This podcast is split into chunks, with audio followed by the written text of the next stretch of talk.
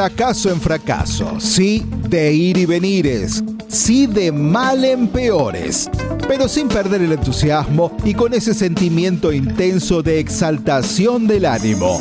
Te inspiramos acá, te, inspiramos te estimulamos a la búsqueda de soluciones y emprender. emprender. Cemento Radio, la inspiración divina. Cemento Radio, Cemento Radio.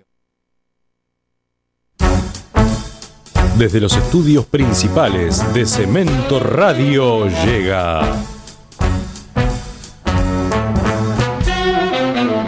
la primera guía de supervivencia para el rockero del siglo XXI.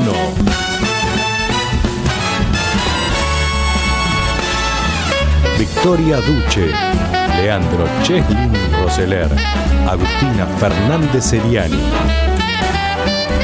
y la presencia especial de Federico Sartori, Augusto Patané, Chuck, María Bertoni, Gonzalo Mingorance, Javier Negro, Victoria López.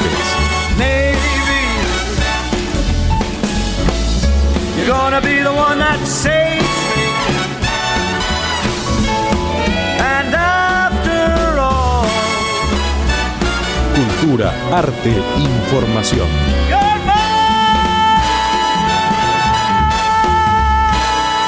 Con ustedes, que te la cuenten como quieran.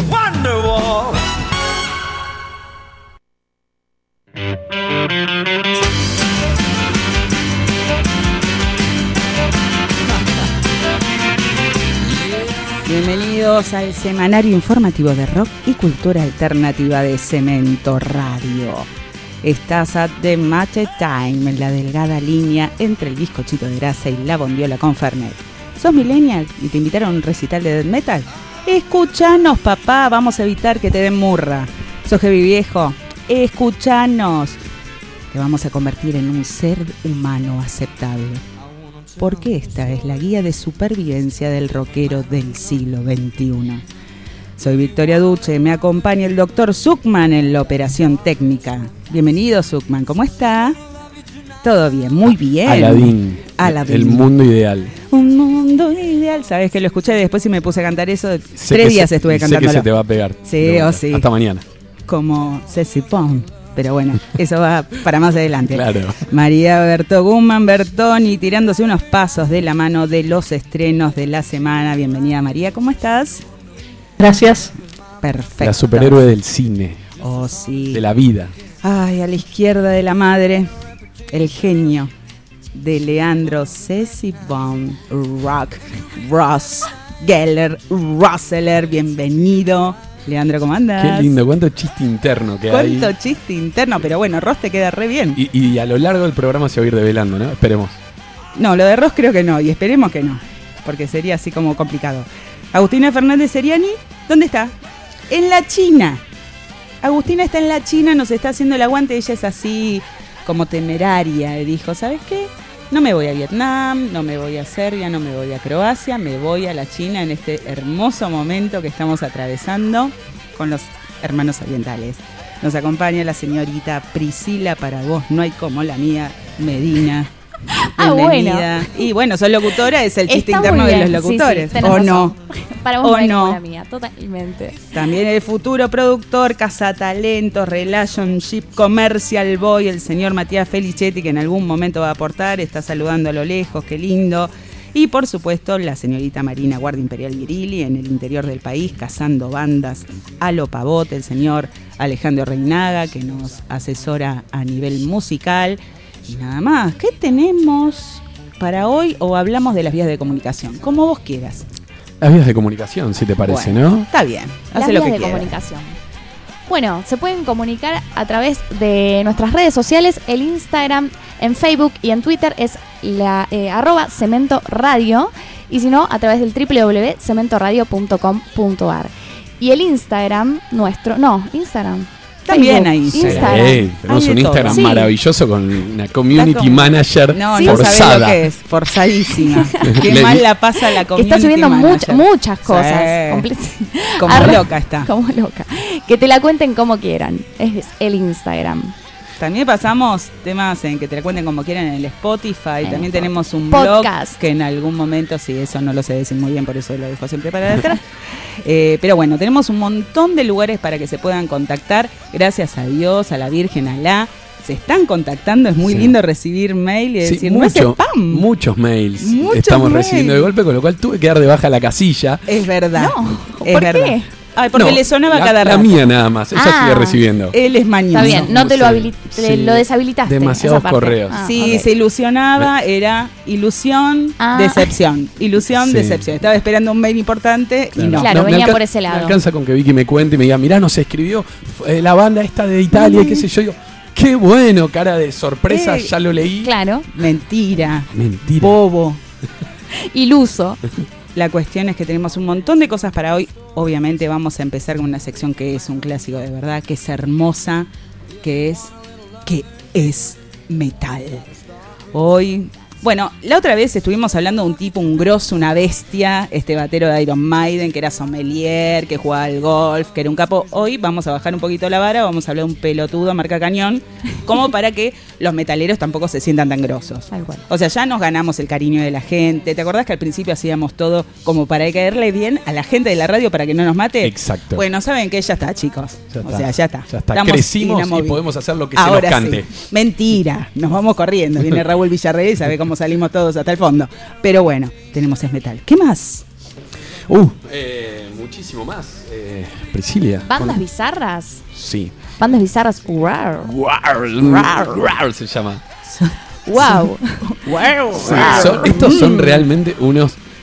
Ellos se describen como extraterrestres del rock. O sea, Otro imagínate lo que No, son. hermoso. Son ese tipo de bandas que no tienen que existir, pero tenés que conocer, tenés que saberlo, mostrarlo, ser un éxito en las fiestas, diciendo, ¿saben qué? Ustedes tienen que escuchar esta banda. Y así es como no te ganas Cuando no sabes qué decir, cuando estás. eh, No, cha- cuando te dicen, che, ponemos un poco de música, musicaliza algo, ¿eh? Sí. buscas esta banda. Y te voy a ahí- poner. Entonces el culto. Ahí es cuando te echan y ya está. Claro. Y te vas a ver Netflix. Pero te vas por la puerta chica. Gran. Ok. Vamos a tener el cine con la superhéroe, el seguimiento de cine especializado María Bertoni. Ay, María. Le vamos a sumar para el final del programa, para ese último bloque, una entrevista. Vamos a tener a Ruth Gómez. Sí, que es cineasta, productora, nos va a hablar de su trabajo y el inminente estreno de una película con cinco historias de terror dirigidas por cinco directoras. También tenemos, obviamente, el recomendado de Yashitsu, gente grosa, Chuck Martilota, que nos recomendó una banda muy pesada. Viste que él empezó con, eh, vamos, que el Britpop y que la puta de lo parió. Ahora agárrate, Catalina. El grupo ya está. ¿Qué más? También hay 6 grados de separación. El especial es hoy. El, el Así especial siempre es el especial. claro. Este Especial me- despedida. me llamó mucho la atención por el volcán. Sí, No, bueno, sabes de dónde Sí, empezamos. sí, sí. Directamente desde Reykjavik. Wow, Y terminamos en cemento, por supuesto. claro. ¿Qué más tenemos? Bueno, tenemos una banda nueva. Van a conocer a los amigos de Tiger Mood. Funky Soul a la orden del día. ¿Qué fue de la vida? ¿Qué fue de la vida de el lead? Son estas gentuzas que hacen un hit, se creen mil y después, ¡pum! vale. Es más, hasta capaz que ni lo conoces por el nombre de la banda, lo Para conoces. nada. Y lo van a conocer por la canción, pero por el año que tuvieron de éxito, que fue el 99. Y Mi después amor. la desaparición. Otra vez. El Ilusión, anonimato. Ilusión, decepción. Sí. ¿Qué más? Escándalos sexuales. Y esto es algo que me da mucha curiosidad. El incidente del espagueti. Sí, es, es un horror esta anécdota donde las cucarachas salen haciendo arcadas. De verdad la dejé para el final, la estuve pateando 15 programas, no tuve más que enfrentarme a Helio. Para es que el mí- momento. para que a mí me dé asco, no saben lo que es. Espantoso. ¿Qué más? Tenemos las noticias de rock. Te vamos a contar lo que no escuchás en ningún noticiero. Esas noticias que la verdad que no sé si te suman, te restan, pero que siempre la podés contar y repetir. Pero sí, Teatro con Patán, que nos va a recomendar una obra maravillosa que saltó sí del under al estrellato mismo, que es Petróleo. Y para cerrar la tarde, la agenda. ¿no? La agenda del fin de semana. Pero sí, vamos a ver qué fin hacemos. Fin de semana bastante no movido. Hay de todo, hay hojas y hojas de agenda que después no se leen. Es una tristeza esto. La productora nos va a putear desde la lontananza. Ya bueno. nos está puteando. Sí, lo sé. Porque estamos pasados de tiempo. Pero. Es verdad. ¿Sabes qué? No estás acá en el piso. No está, Chiva Capaz que ni nos estás escuchando, pero no importa. Es verdad. Te vamos a hacer escucharlo nada más que para que sufras. La cuestión es que le vamos a dar comienzo oficial, señoras y señores, a una nueva emisión de que te la cuente como quieran.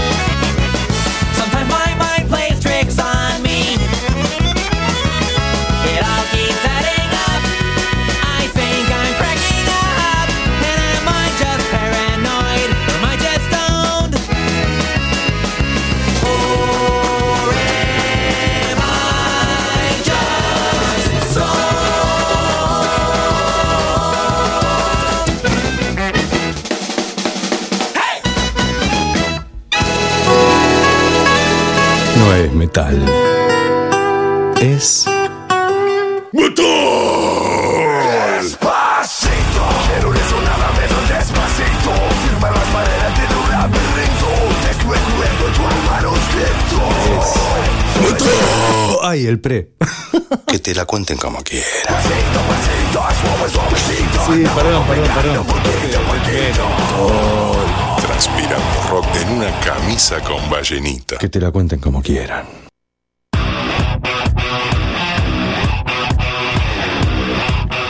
Así como la semana pasada nos dedicamos a elogiar la figura de un metalero de ley, Nico McBrain, Nico por su osito de peluche, lo recordamos, el batero de Iron Maiden. Hoy vamos a hablar de gente boba del metal. O bobo. Es así. O tan bobo. Gente que nos hace quedar para el culo. Como a los católicos, viste, la Inquisición y el resto de los curas. Buah, Claro. Así. Según ha informado The New York Post, el ex cantante de Anthrax, Dan Nelson, arrestado por golpear a un hombre de 74 años dentro de un hotel de Queens, Nueva York. El músico de 43 años fue acusado de golpear en la cara repetidamente al anciano. No le bastó con una, no, cachetón. Según cuentan, el presunto ataque ocurrió después de que la víctima le hizo a Nelson una pregunta que aparentemente enojó al cantante. ¿Qué le habrá preguntado? preguntó? ¿No? ¿Y comiste bulones? ¿Y vieja? ¿Qué le dijo? El señor? No sabemos. Je ne sais pas. Un miembro, de la, un miembro de la familia del anciano, Sí. porque si hubiera hablado el miembro del anciano hubiera sido horrible dijo lo siguiente. Simplemente se volvió loco. Te revolvió el viejo. Y no solo eso, que eso, esto me, me emocionó, me puso muy mal. Le hizo volar los audífonos al pobre santo. Una Pobrecito. tristeza. O sea, le dio un sopapo, le volaron los audífonos y el tipo le siguió pegando. No solo eso. Las versiones acá difieren. Algunos periodistas indican que este mal hombre estuvo prófugo dos semanas, pero carcomido por la conciencia. Esto parece escrito por Dostoyevsky. Eh, La culpa. Pero por supuesto. Dice que se entregó eh, al toque. Otras crónicas dicen que eh, fue más cagón y tardó varias semanas en entregarse. Pero se ve que también la presión estuvo así complicada.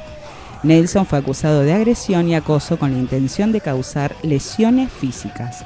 Este infradotado formó parte de Anthrax durante casi dos años, desde finales de 2007 hasta julio de 2009. En 2012 se resolvió una demanda que presentó Nelson contra Anthrax y por las consecuencias de su salida, porque ¿por qué se fue? El cantante presentó una demanda en el 2011 alegando que Charlie, el batero, Frank, el bajo, y Scott, la guitarra, hicieron falsas declaraciones en numerosas entrevistas en que dijeron que había renunciado abruptamente después de enfermar, forzando la cancelación de una gira. En la demanda de más de dos palos y medio verde, o sea, terrible, alegó que Benante dijo en una entrevista que Nelson era un acosador. El Mira. cantante aseguró que la difamación intencional de sus ex compañeros de banda le causó una pérdida de ingresos, dañó su reputación y no lo dejó dormir un montón de tiempo, pobre santo. Pobre, se la dañó solo la reputación. ¿no? Por Dios, a ver, le hizo una demanda porque la gente decía que era un forro. Demostró que era un forro. Claro. ¿Ganó los dos millones? Ganó los dos millones. No sé si es metal o no metal, me parece que es un alto capo, además de forro, pero bueno, no importa. Lo que a la conclusión que quiero llegar es que por el hecho nada más de eh, hacer rock duro, no necesariamente necesitas ser un gran hombre. Podés ser un tarado, marca cañón. Y como nosotros siempre equilibramos la balanza, primero te mostramos lo bueno del metal y después te mostramos lo bobo del metal. Fue una sección muy corta, lo sé, no da para mucho más. porque- Se lo comió el personaje, diría. El personaje de hombre rudo, hombre Yo no sé, malo. sí, pero si sos rudo le pegas a, Claro. a alguien un poquito más sí, grande, sí. no un anciano con audífonos. A ver, No. y después te quejas porque te echaron de la banda porque sos un infradotado. A ver, pero bueno, está muy bien, me gusta la dicotomía, me gusta eh, la polémica. Este hombre polémico, ¿no tenés nada que agotar, Leandro? ¿Estás Po- asintiendo de estoy- más? Estoy escuchando. Estás escuchando nada más. Sí. Está indignado. Sí, estoy muy indignado. Sí. Vos, Es que. Sí. Está bien. No hay mucho para decir porque es un tarado marca Sí. tres pitos, pero bueno, está bien. Nada más Debe ser, teníamos que merece contar. ser destruido mediáticamente y en las Sí, redes. Exactamente. Condena social Y mental y así que se lleve sus dos millones Yo estoy segura de y se que compre una isla. se compre una isla llena de conejos Y que los va a patear, claramente. Sí, Porque seguramente. es un tonto del metal. porque es malo. Aquí tenés, me gusta esa definición. Esto fue una sección maravillosa en la que te mostramos un claro ejemplo de un hombre bobo, tonto y malo del metal.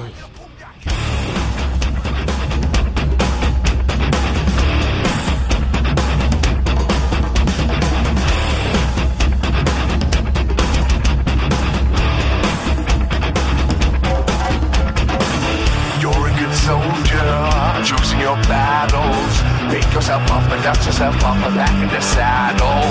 You're in the front line, everyone's watching. You know it's serious, we're getting closer, this isn't over. The pressure's on, but you got it all. When you forget up, oh oh, and if you forget up, eh eh. Samina mina shangalewa, cause this is Africa. Samina mina, eh eh, waka waka, eh eh. This time for Africa.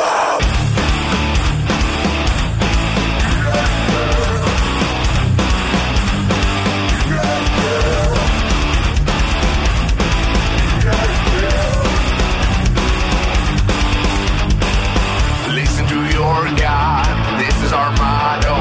Your time to shine, don't wait in line, vamos por todo. Oh, people are raising their expectations. Go and it, this is your moment, no hesitation. Today's your day. You the way. If you get down, get up, oh, oh. When you down, get up, eh, eh. This time for Africa. Samina, mina,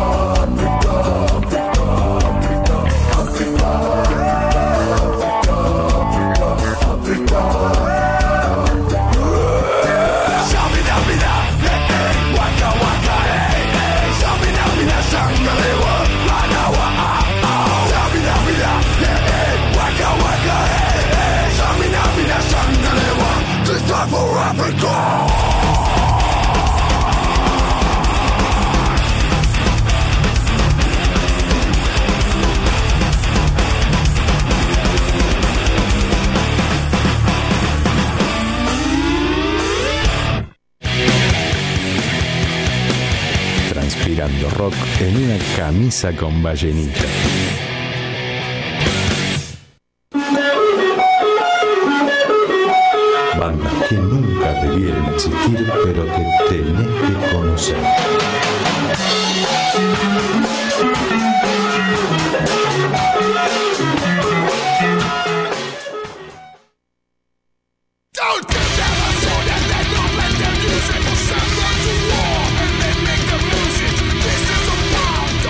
Pero qué bien que suena esto, Leandro. ¿Qué es esto? ¿Qué es esto? Todos son los muchachos extraterrestres de Guar. Cosa así rara. Sí, Me gusta. sí, sí, una. Aparte es un nombre que, yo, no sé, tiene como muchas interpretaciones, no termina de quedar en claro Sí. qué es lo que quisieron decir, pero tampoco termina siendo lo importante. Acá, la verdad que si suena bien para Sí. tus oídos, ¡Oh! eh, Yo estoy acostumbrada a tantas cosas, mira. Eh, es así. sí. Perdóname. No, pero por, Sí, digo, qué bien que suena. por favor. Chango sí. Sí, Bueno, sí, a mí me costó, me costó un poco escucharlos. Asimilarlos, Sí, sí. sí, me eh, tuve que buscar la canción que me pareciera menos invasiva y era esta, pero fue una, una tarea muy ardua. Pero bueno, eh, lo que sí fue, fue muy fácil encontrarlos como banda bizarra, estos androides, estos Sí, eso sí. alienígenas del metal. Me encanta. Eh, porque básicamente cuando leí la primer línea de cómo se definen ellos, sí. en, en entrevistas en su página, ellos dicen que son guerreros interplanetarios, Ajá. todopoderosos, Mi amor, descendientes de extraterrestres, que, obvio. que están varados en la Antártica. ¿Eh? En la Antártida, perdón. También. Eh, también, si les gusta. En ambos. Eh, y estuvieron creados a partir de la suciedad más baja del universo. ¿Qué fue? ¿Qué fue eso? No la, no la describen. Cacona extraterrestre. Sí, puede ser, puede ser. Mi amor. Era donde tiraban la basura los alienígenas y de ahí. Y ahí surgieron. Exacto. Y vinieron a la Tierra para esclavizar sexualmente ¿Eh? y o matar a la raza humana. No, es increíble ¿Perdón? que esta gente diga esto. Es increíble. Amé. Me cae muy bien. Quiero invitarlos al próximo asado en la radio. Es- Imagínate el acústico Claro. de Rar. Te cuento los alias de, de la banda, que A son ver. muy interesantes. Por Eh, favor. está formado por Oderus Urungus, que es el vocalista principal. Ese es- Qué feo, cómo rima lo, lo mal que lo debe haber pasado en la, en la escuela ese muchacho. El guitarrista se llama Balzac de Shout of Death. Algo de la muerte, ¿no? Sí. Una cosa media rara. ¿no? Le pedimos la, traducción a Mari como por cualquier cosa. Eh, Vale la pena. Flatus Maximus. Ese lo, ese lo entendí. Máximo. Ese Sí. lo entendí. Sí. Beefcake No quiero estar cerca de, de Mighty, el bajista. ¿es? ¿Bisqué qué? Beefcake de Ajá. Mighty, También. el místico. De Mystic. ¿No? El, mi- Mystic. el- el- el Que se mantiene lejos de Flatus porque ser un asco. Bueno, pero usan el latín. Sí, no, no, no, está bien. cultos. Escúchame. eh, y, De- de- diccionario. y después tiene personajes que, que los fueron incorporando con el paso de los años a la banda. Tiene Sí. a Tecno Destructo, Silmendra Hymen, Sexe Cutioner, Sex Cutioner, una cosa así media rara. Mm. Eh, y otro que es- se hace llamar Martín, una cosa rara. Eh, Pepe. Don, y el otro es Pepe. Don Draculish. Don Draculish. Sí. Me gusta. Ah, son unos idiotas. Sí. Lindos, qué lindo. Sí, ya con el arranque no, no te da como. Ya con la descripción ni la de ellos, De, mm. de la duda, ¿no? Es decir, estos son unos boys importantes. Otra categoría de, Bobby de Goma. boys, pero que de repente, si no le hacen el mal a nadie, está, Está todo bien, Está sí. todo bien. Está ¿No todo bien. ¿Fajan algún viejo con audífonos? Aparentemente no. Ahí está. No. Ya está. Son buena Listo. gente. Ta- Tampoco la verdad es que pedimos a la, a la justicia de Estados Unidos para saber si tenían alguna causa Es pendiente. verdad. Es verdad. No, no nos ocupamos Queremos de eso. creer que no.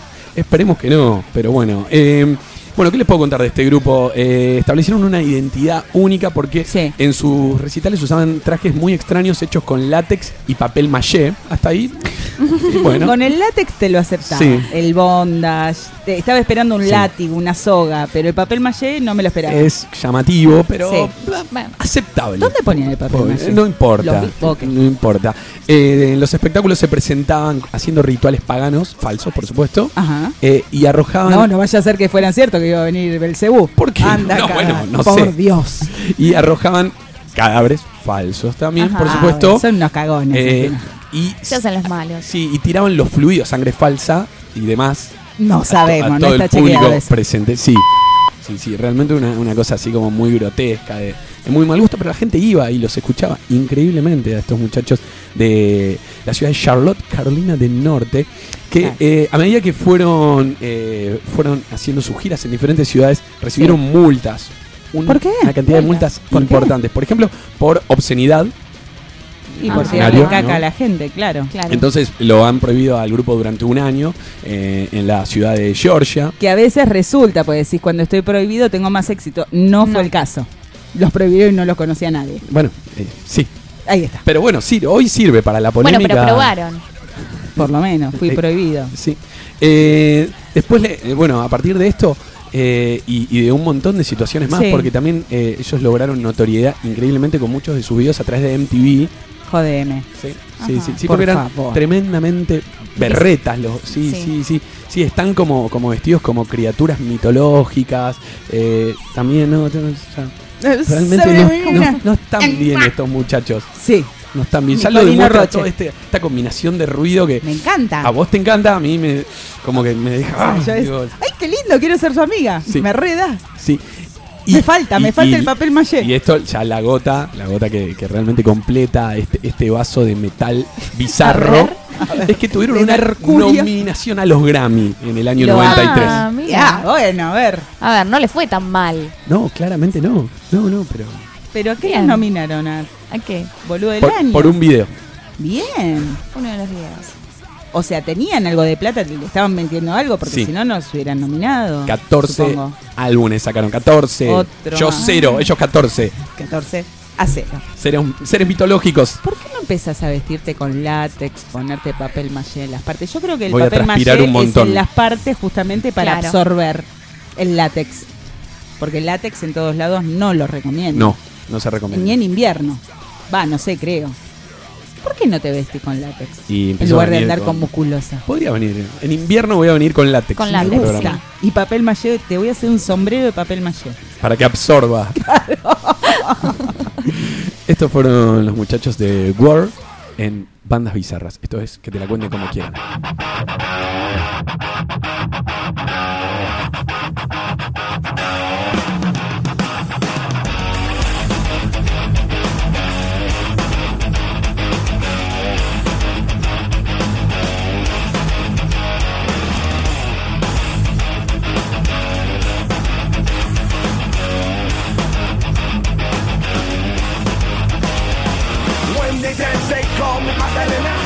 Boys they say soy pena.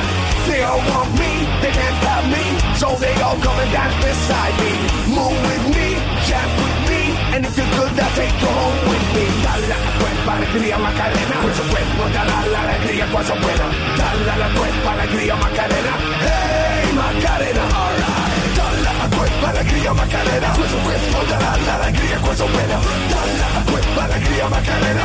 Hey, Macarena. Now don't you worry about my boyfriend. He's a boy you say me speak no.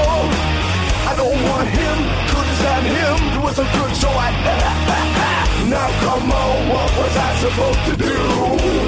He was out of town and his two friends were so fine. Dale a la cuerpa, alegría Macarena. Con su cuerpo, a la alegría, su buena. Dale a la cuerpa, alegría Macarena. Hey, Macarena, alright. Dale a la cuerpa, alegría Macarena. Con su cuerpo, dale a la alegría, con su buena. Dale a la cuerpa, alegría Macarena. Hey, Macarena.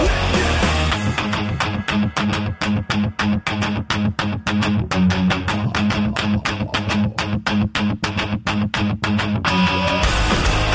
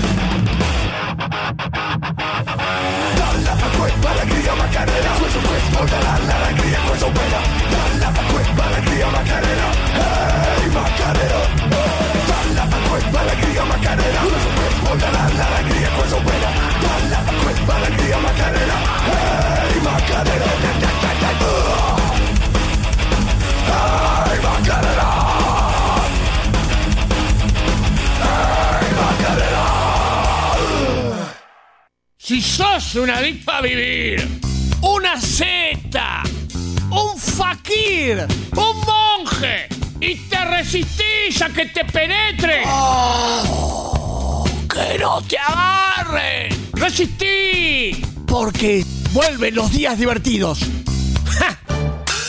Cemento Radio, la vuelta a lo artesanal. Se olvida de lo artesanal, se olvida de lo artesanal. Espacio Publicitario. Es la hora 16, 36 minutos.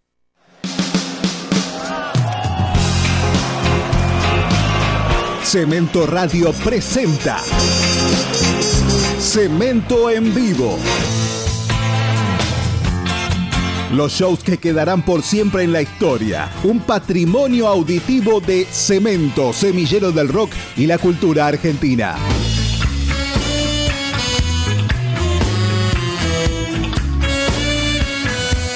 Sábado 23 horas de Argentina. Repite domingo 19 horas de Argentina. Solo por Cemento Radio.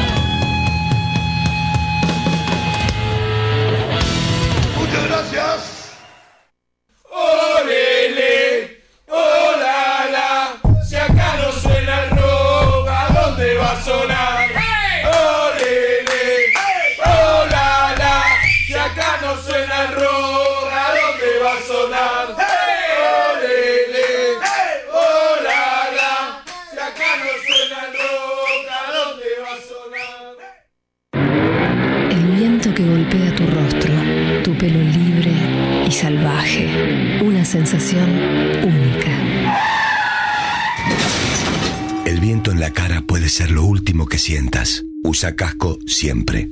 Agencia Nacional de Seguridad Vial. Ministerio del Interior. Presidencia de la Nación. 1, 2, 3. Cemento Radio. Tu adoración divina. Fin de espacio publicitario.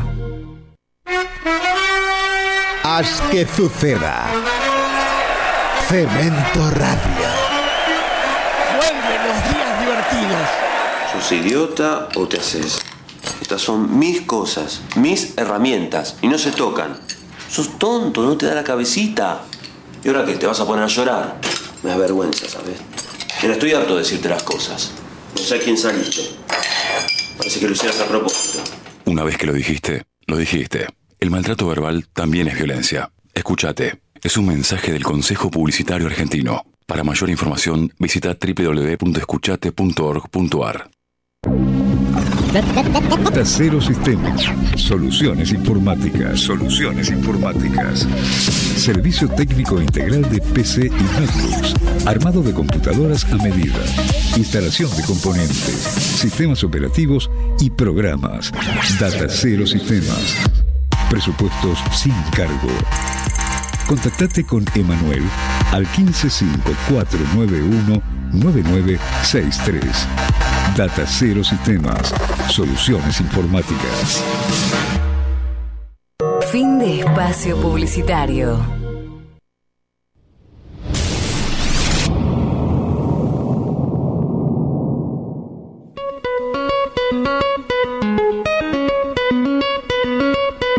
Porque afuera pasan cosas. Movete, Pánfilo. Cemento Radio, haz que suceda.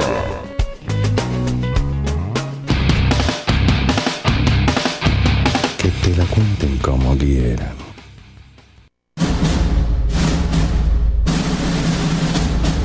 Cine, en que te la cuenten como quieran.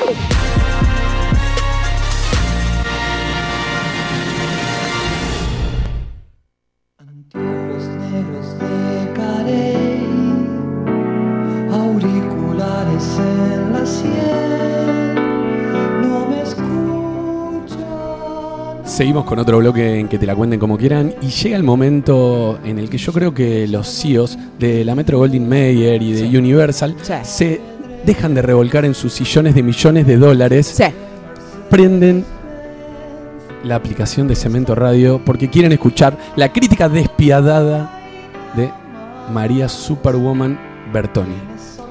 Sí, yo creo que tiemblan. Realmente lo, lo siento, siento la vibra, el temblor. el Puede ser un terremoto en Los Ángeles, pero bueno, no Puede importa. ser, puede ser. Puede bueno, buenas tardes a todos. Buenas tardes, María. bienvenida. Arrancamos, gracias, arrancamos este bloque con, con la mención de algunos estrenos. No podemos dejar de empezar por, por una de las películas este, que se estrenaron el jueves y que compite por el Oscar, porque el Oscar está acá nomás. El domingo, Ahícito nomás. el domingo a la noche empieza la contienda que pone a todos en vilo, Sí. ¿no es cierto? Cada edición es una nueva, hay un pro de dando vueltas entre los especialistas a ver quién gana, quién va a ganar más y demás.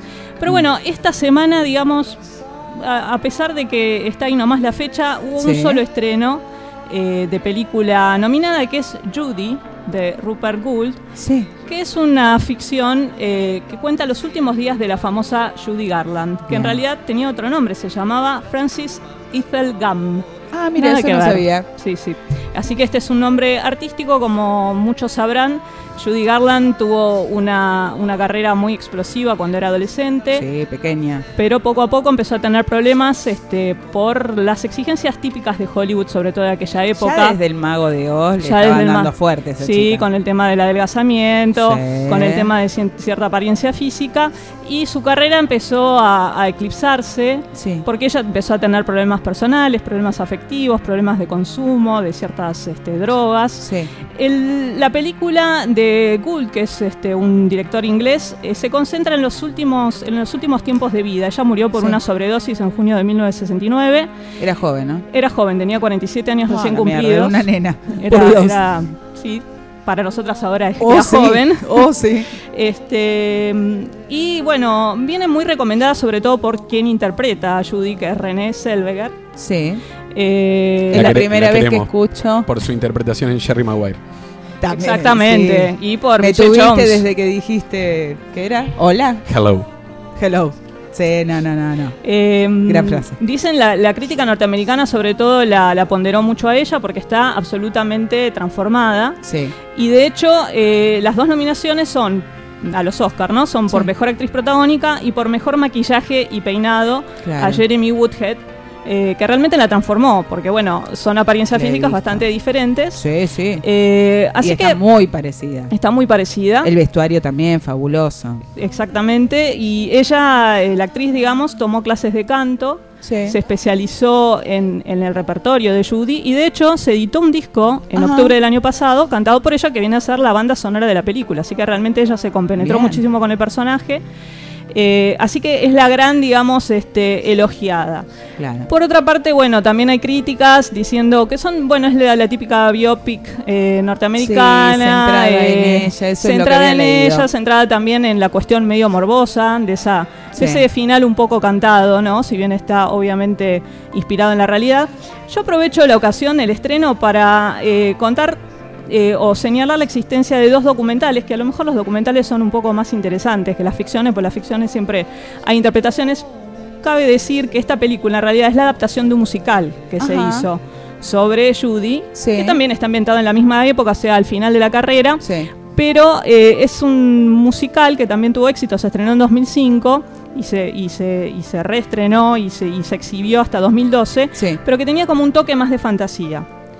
Quien Ajá. adaptó la película, que es el, uno de los eh, autores de The Crown, de la serie, dijo, no, nosotros vamos a hacer una ficción inspirada en el musical, pero le vamos a sacar la fantasía, vamos Pero a hacer no algo es más real. la película. No, no es, no es musical, ella canta, Claro. pero, no es musical y además eh, vamos a, a- No vamos a ver La La Land para no, abajo. No, no. Y aparte Bien. no, porque la obra de teatro este, jugaba mucho con las fantasías de ella, ¿no? Esto es más, más biopic, digamos, ¿no? Claro, concreto. Según algunos críticos, esto justamente le quita lo interesante a, a- a, bueno, una aproximación a la vida o al último tramo de la vida de Sí, Judy había leído que algunos críticos decían que estaba preparada, como muchos laburos, muchas películas, a que ganara el Oscar. Sí, exactamente. Preparado para que la actriz gane el Oscar. Sí, y nada sí. más. Dura dos horas, Sí. que es bastante, digamos. Digamos. Oh, yeah. Así que yo recomiendo, en 1969 se hizo un documental que se iba a llamar Esas cosas de la vida, ¿no? Un día en la vida de Judy Garland, porque Sí. cuando ella en, su- en su último tiempo viaja a Europa, viaja a Londres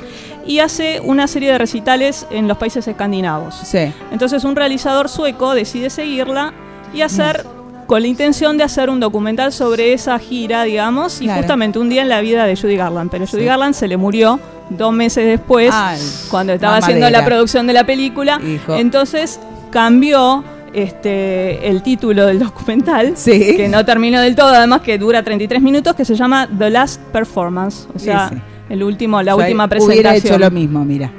Lo Ese que es, el sentido de la oportunidad. ¿no? Claro. Bueno, le salió un poco el tiro por la culata, pobre hombre. Sí. Eh, y el otro documental es un documental que Showtime lo exhibió a fines del año pasado y que ahora circula en internet, que se llama Sid y Judy, que se centra en la relación que ella tenía con el productor Sidney Luft. O. Luft.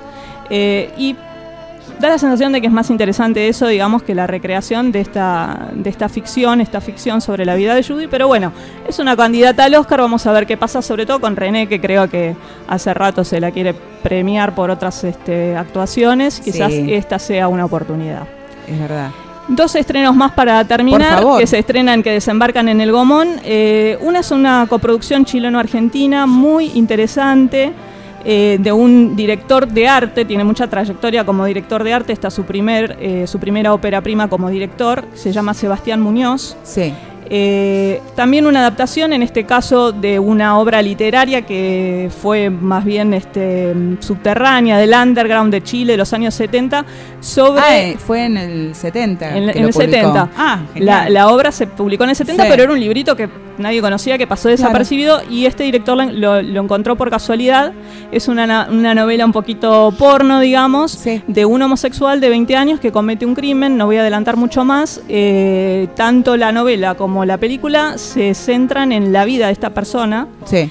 que se que bautizan el príncipe cuando va a la cárcel, bueno, su vida dentro de la cárcel, qué le pasaba a un joven homosexual en una cárcel de Chile Ay, qué lindo en todo. los años previos a eh, la asunción de Allende, de Salvador Claro, Allende. claro. No está tanto centrado en lo que pasaba con las autoridades, sino en la comunidad. Incluso él está en una, mm, en una celda con otros homosexuales, pero de todas maneras, ¿cómo hacía un homosexual para sobrevivir, para encontrar un lugar de contención dentro de todo en un Claro. ámbito tan hostil? Es, es muy buena la película. eh, participa Gastón Pauls. Sí, eh, lo estuve en- viendo ahí en... en un rol secundario pero importante. Sí. Y bueno, hay que destacar la actuación del actor protagónico, Juan Carlos Maldonado, que no, no es conocido, y de un actor chileno conocido para quienes vemos cine chileno, Alfredo Castro Gómez, Sí. que trabajó en Los perros de Marcela Said, Neruda, No y Tony Manero, de Pablo Larraín, que es un actor chileno muy reconocido, muy premiado incluso afuera. Así que esta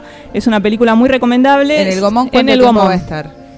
Nunca se sabe cuánto tiempo Es están las verdad. películas en el Gomón. Es Depende de eh, la cantidad de gente que vaya a verlo. Ahora están más laxos, digamos, con, con los tiempos y las renovaciones de las funciones, pero nunca se sabe muy bien.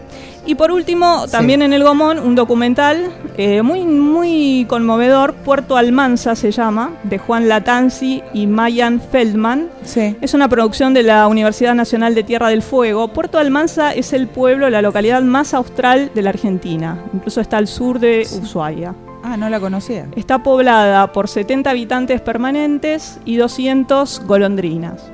Claro. Eh, el paisaje es hermoso, la fotografía es hermosa y el documental se centra en dos de estos habitantes permanentes, dos hombres cincuentones, uno Sí. es pescador, otro tiene una historia más sinuosa, estuvo en la cárcel, fue adicto, Sí. al, adicto al, ju- al- al- al juego. Ajá. Y además, digamos, de describir lo que es este, esta localidad maravillosa en medio de las montañas, con un frío atroz y demás, tiene su parte linda, pero su parte dura, digamos. Yo pienso que es un retrato de lo que es ser realmente libre en el siglo XXI. ¿En qué consiste la libertad, no? Sí. Eh, en irse a vivir a un páramo con otros 68 habitantes. Pero hace mucho frío, ahí, Bertoni, me da cosa. Y bueno, la libertad con un cubito no y da. es el precio a ¿Vos veces de la libertad, esa- ese es el precio de la libertad, ¿no? Y cómo, bueno... eh, ¿No puede ser la libertad en la Costa Azul, que No. hace 25 grados todo el año? En este caso no.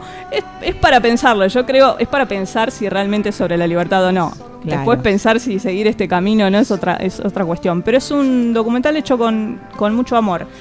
Obviamente está producido por la Universidad Nacional de Tierra del Fuego. eh, los directores son de, de- de- de esa zona. Sí. Eh, en realidad Feldman es española, pero bueno, hace un rato que está radicada acá en Argentina. ¿En el sur? En el sur. Sí. Y además, bueno, de, la belleza de la fotografía. Sí, es hermoso. Ellos dieron con estos dos personajes eh, que vale la pena escuchar, porque hablan de todo, de su vida, de, la- de su relación con el dinero, de su relación con los otros. ¿Y por qué cayeron ahí? ¿Por qué están ahí? Y no cuentan Porque, a ver, mucho, pero sí hay una... Ludópata no creo que pueda jugar mucho No, con no, los pero pingüinos. se, se redimió. Claro. Se redimió, sí, sí. Muy sí. bien. Eh, incluso, bueno, el, el ludópata escribe poesía, digamos, son personajes muy queribles. Muy ricos. Y muy ricos. Bien. Así que bueno, estos tres, con estos tres consejos, con estas tres películas, este, terminamos, digamos, este primer bloque. Perfecto, María. Bueno, estás en Cemento Radio. Esto fue el bloque de cine con María Bertoni en que te la cuenten como quieran.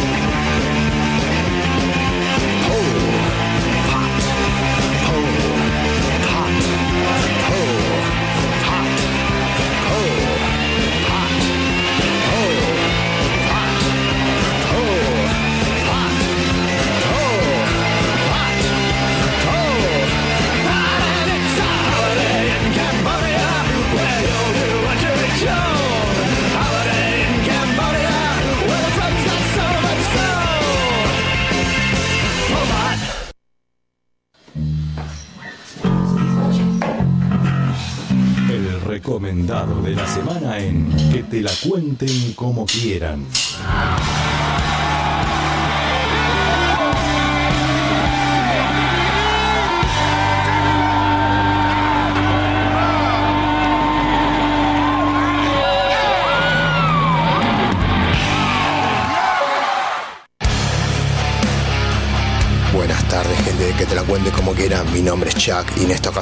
a poner un poquito más pesaditos y les voy a recomendar el álbum solista del cantante de Hatebreed que se llama Shasta como su apellido, que recientemente ha lanzado su último álbum que se llama The Lost Chapters Volumen 2.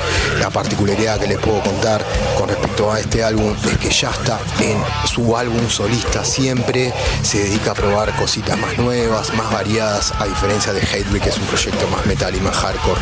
Acá en este álbum cuenta con muchos invitados, el cantante de Midnight, el cantante de Soulfly, el cantante de Killswitch Engage, el cantante de Crowbar, muchos invitados para enfocar en su lado más variado de Shasta. Su último álbum se llama The Lost Chapters Volumen 2 y se los recomiendo si les gusta un poco una ensalada de metal, de hardcore, de group, de trash, de death metal y de black. Todos juntos el cantante de Hatebreed, Shasta. Esto fue Chuck para que te la cuenten como quieran y mi señal es esta.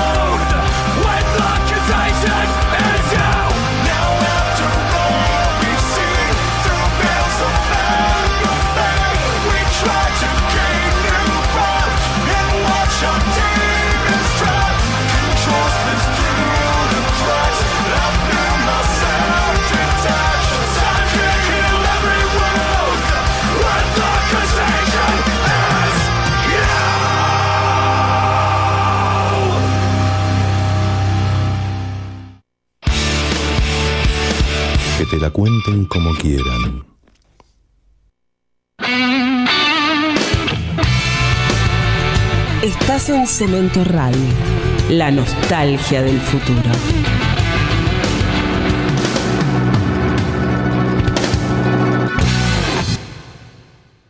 Espacio Publicitario.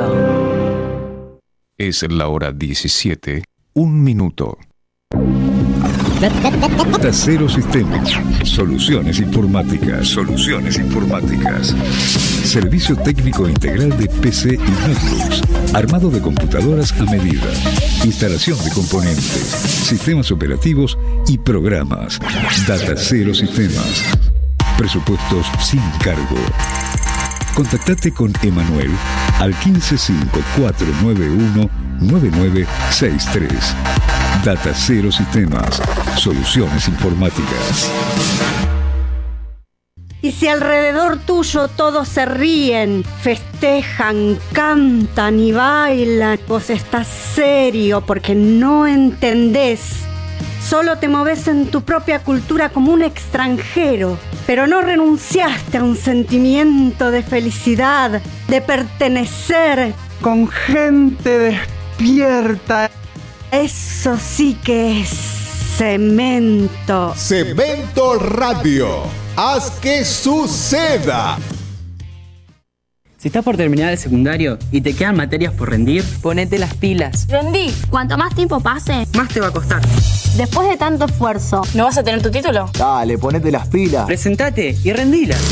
Tenerlo te da más posibilidades para tu futuro. Argentina necesita lo mejor de nosotros. Seamos los protagonistas de una sociedad más justa y mejor preparada. Ponele título a tu secundario. Ponele título a tu secundario.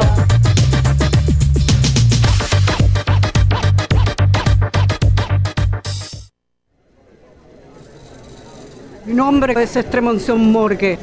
Soy vidente, no vidente. Lo que la naturaleza me quitó por un lado me lo dio por el otro, querido. Por eso estoy acá, soy una persona que dice la verdad, una persona que va de frente y las personas que van de frente se quedan solas. Muy difícil que se encuentren dos ciegos porque siempre hay un vidente con culpa que te quiere cruzar la calle, por eso nos encontramos 45 minutos antes. Y yo soy una persona así porque soy una persona resentida. Cumplí años un 2 de enero, no venía nadie a mi cumple. Y los dos o tres que venían eran aburridos. Jugábamos al chinchón braille, la casita robada braille, al ludomatic braille, operación braille, al chancho va. Pero nosotros jugábamos con agujas en la mano para que sea un poco más divertido, más punk. Y cuando decían ¡Chancho! Los ciegos gritaban. La educación es el pilar fundamental de nuestra sociedad, sobre el cual debemos construir todo lo demás. Sin una buena educación, la salud cae en picada, el trabajo se desploma, por lo que la inseguridad aumenta y la cultura se empobrece, haciendo que el progreso del país se detenga. Si no mejoramos la educación, todo se derrumba.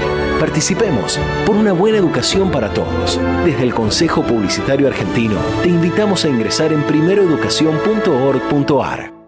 Esto pasaba acá, pero en otra dimensión. ¿Qué, Danielito? ¿Para qué pedís medidas de mano dura si no podés mandar ni en tu casa? Que los pibes deciden el lugar de vacaciones, que no los quiero presionar, que la contención, que asumirse, que el entorno, que no se puede, que si todos los demás, que si le van a dar la tarjeta a los piqueteros, hacete de abajo, Gil. Empezá de nuevo y no haga negocio con el Estado, Danielito. Fin de espacio publicitario.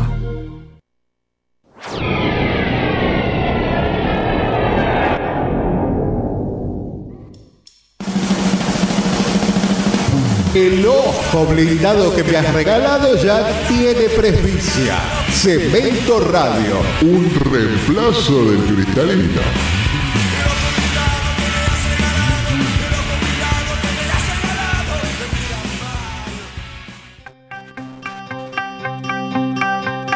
Fluctuación perfecta de cine, literatura, música y novedades del séptimo círculo del infierno, porque el rock malo.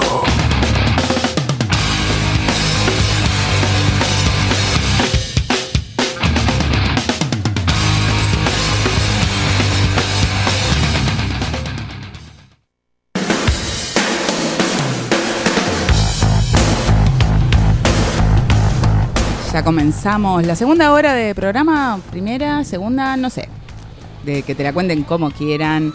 Vamos a hablar de ahora nuestras vías de comunicación. Sí, a través de www.cementoradio.com.ar, las redes sociales, Facebook, Twitter, Instagram, arroba Cemento Radio. Oh yeah. Pueden ver nuestros programas completos, podcast, la palabra que no le gusta a Vicky, No. en Spotify. Tres programas tarde. Sí, nos busca. Podcast. Sí. Ahora no sé el nombre de mis hijos, pero sé decir podcast. Muy bien. Cemento Radio, por supuesto, en Spotify. Si nos quieren mandar algo, lo que sea, menos puteadas, que te la cuenten Pero arroba. también, mira. Pero Yo las- quiero todo. las lees vos porque Yo quiero todo. a, a mí me, me afecta emocionalmente cuando nos Lo putean. sé. Me, me caigo anímicamente en un segundo.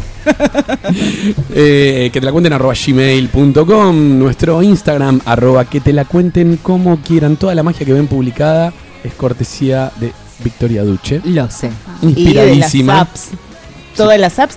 Vos sabés que la señorita que tenemos en la mesa, y vamos a darle la presentación ahora, la señorita Ruth Gómez, que es nuestra invitada especial del día de la fecha, me quiere robar el estilo de publicación del Instagram. Me gusta Ya la- me mandó, ya me mandó, ¿qué app estás usando? Andate la puta que te parió, Ruth Gómez, le dije. Búscala en el Play Store, esa si la encontrás. ¿eh? Le dije, ¿sabes qué la hago con Photoshop? La hago recortada. Le saco una foto, la recorto y la Me pego. gusta la denuncia Eso radial. dije, sí, es denuncia. Indignada estoy. Y lo va a hacer encima la guacha. Lo sé, lo sé. Porque la mira es como los romanos. Incorpora todo lo que gusta y lo mejora. Que eso es lo peor. Eso es lo peor. Eso es lo peor. Bienvenida, Ruth. ¿Cómo andas? Bien, bien, bien. Muy ¿Estás contenta. Sí, sí, sí. Estamos. eh, primeramente quiero agradecerles por, por habernos invitado eh, al, al programa. Estamos, la estamos pasando genial acá hablando de cine con la compañera. una genia. una sí, sí, sí. Bertoni, Berto Guman es todo lo que está bien. Sábelo. Todo. Sí, sabe, sabe que te dan ganas de llorar. Encima Sí. sabe otros idiomas, o sea, Es te hermoso. pone muy mal. Es como tener uno de los Avengers acá hablando Claro, de sí, cine. de todos los colores, la multicolor. Es así. Y también tenemos al señor el que dedica temas, al que me pasa los temas recomendados el viernes a la noche, que no hay forma de convertirlos y pasarlos, pero no importa, y te pone perdón y te pasa 25 temas. El señor Alejandro Reinaga, bienvenido también. Acércate un poquito al micrófono. ¿Qué tal? ¿Cómo están? Bien, no tanto. ¿Ahí? Ahí está, Ahí está, perfecto, me no estoy encanta. acostumbrado a estar en este lado del... de este lado, ¿viste? Eh, distinto, ¿Viste eh, lo complicado que es, no? No, Vos sí. Uno dice, ay, mirá qué goma este hablando en el micrófono. Ah, Claro. agarrate. Ah, como decir, yo mando los temas y listo, ya está. Ah, sí. No, no, no, no, no, no. Hay que aburrir a la gente antes hablándole encima. Es Ah, así. pero- pero es la premisa de la radio. Así que bienvenidos, chicos. Vamos a hablar en un ratito de la obra de Ruth. Vamos a hablar un rato de todo lo que tiene que ver con el cine de terror, bizarro, gore, documentales. y la mujer incluida en el cine. La ahí está, me gusta. Ahora sí, ¿qué tenemos, Priscilia? Queda mucho todavía en Sí. el programa. Quedan 6 grados de separación. Oh, me agarro. Me agarro porque es el último 6 grados. Después van a pasar como, no sé, como 200 semanas. ¿Cuánto? ¿15 días? ¿Cuánto me se- vas a abandonar? una semana nada más. Bueno, 15 días, sí. 15 días, dos semanas. Eh, Porque el sábado que viene no se puede hacer porque yo me llevo los derechos a la costa. Lo sé. Ajá, mira. Bueno, Sí. Lo va a hacer en, eh, que Se- te la cuente como quiera se- Mar de Plata. Se pueden hacer cuando estoy a más de 10.000 kilómetros. Si Sí. no, no. Así que. Eh, desde el Tendrías que, ser, a- tendrías que ser Agustina. Es así. Puedes parar. Banda nueva, Tiger Mood. Excelente banda. ¿Qué fue de la vida de Lit, por ejemplo, una Del- banda? Del Lit, estrellato a la pobreza. escándalos sexuales. el Oh, curioso Dios. caso del Mm. incidente del espagueti. Qué asco eso. ¿Qué pasó? Me, me hace acordar el curioso caso de Benjamin Button. Claro, no, no, esto es pero con no. el Eso es otra cosa. No decrece, esto crece, crece, crece. Podés parar un poco, por Dios. También hay noticias del rock, teatro con Patán, cine con María y la entrevista a nuestra invitada Ruth Gómez. Bien. Y para cerrar, la agenda para el fin de semana. Bueno, queda un montón. Queda ahora sí. muchísimo por delante. Doctor Zuckman, vamos a dar comienzo oficial a 6 grados.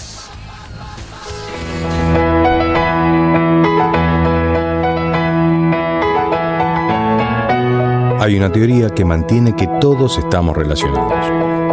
Hoy vamos a demostrar que todo puede unirse con cemento. 6 grados de separación. Todos estamos conectados. Hasta con tu vieja en tanga.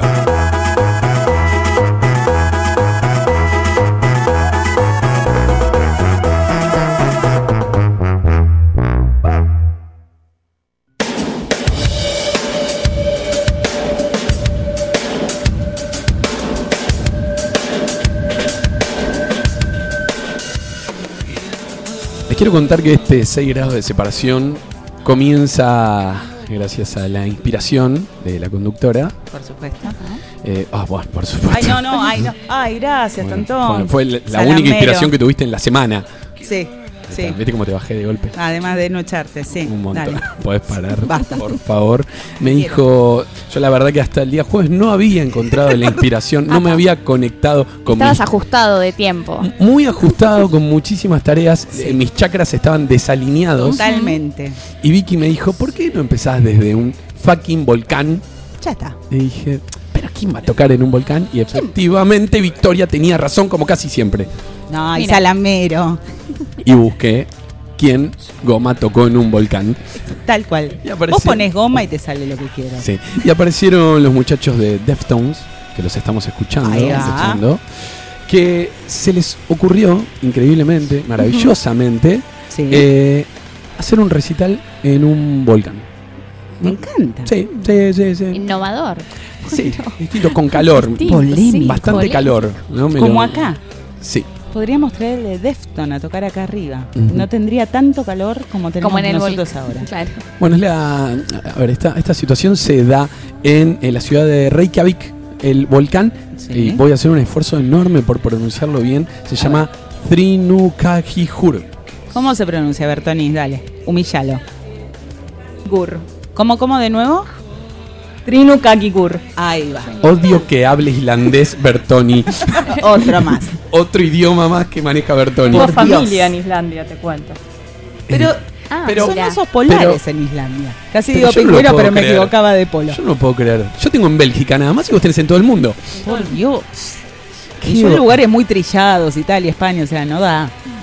Sí, no, la verdad que, que- estoy, estoy sorprendido, estoy Vos sorprendido. continúa ignorando. Pero No le preguntamos más nada a Bertoni. no, bueno, Nos esto hace sentir mal. sí, por favor, Bertoni. Dale. Por favor. Cálmate, Bertoni. Bueno, esto sucede el 16 de junio del año 2016. Sí. Estos muchachos se les ocurre presentarse eh, y como seguramente no les estaba yendo muy bien, esta es una conclusión mía, por supuesto, Dijeron, "Nos cagamos en el volcán", vamos sí. a hacer algo que Sacrificio nos publiquen humano. todos los medios del mundo. Me encanta. Claro. Exactamente. Eh, y se les ocurrió ir a este volcán Sí. eh, que estaba inactivo hace 4.000 años. Era, Y esto- justo ahí erupcionó. ¿Podés creer? podés creer, y quedaron todos petrificados. No te, así como Pompeya.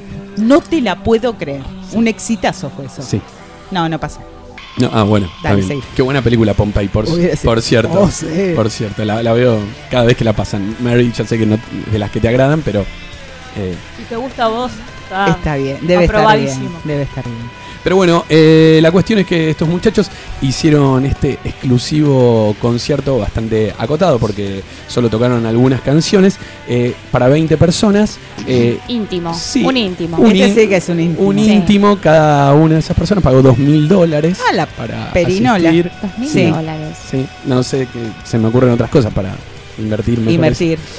Sí, sí, pero bueno. Todas. eh, y para poder llegar hasta el lugar donde ellos tocaron, tuvieron que caminar cerca de 4 kilómetros. eh, cuando llegaron al volcán, Ya estaban tan cansados que se volvieron, por eso Claro. tocaron dos temas. Encima que tengo que pagar dos mil dólares, tengo que caminar cuatro kilómetros. Bueno, si tomaron un ascensor, bajaron 6 pisos, que fueron unos 120 metros, hasta la cámara del magma. No, No, miedo. miedo. todo.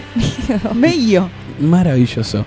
Sí, vos, irías corriendo, te imaginas. A mí me ¿verdad? gusta tocar, contar la historia nada más, porque ya me da calor la historia. Y bueno, esta es la historia de Deftones en el volcán. Mary, ¿cómo es? Eh, me agarraste desconcentrada. Trinu Kakigur. Menos mal que estaba desconcentrada. Sí. No pasa el trapo hasta. Yo lo practiqué mirando 20 pajaritos. veces, concentrado.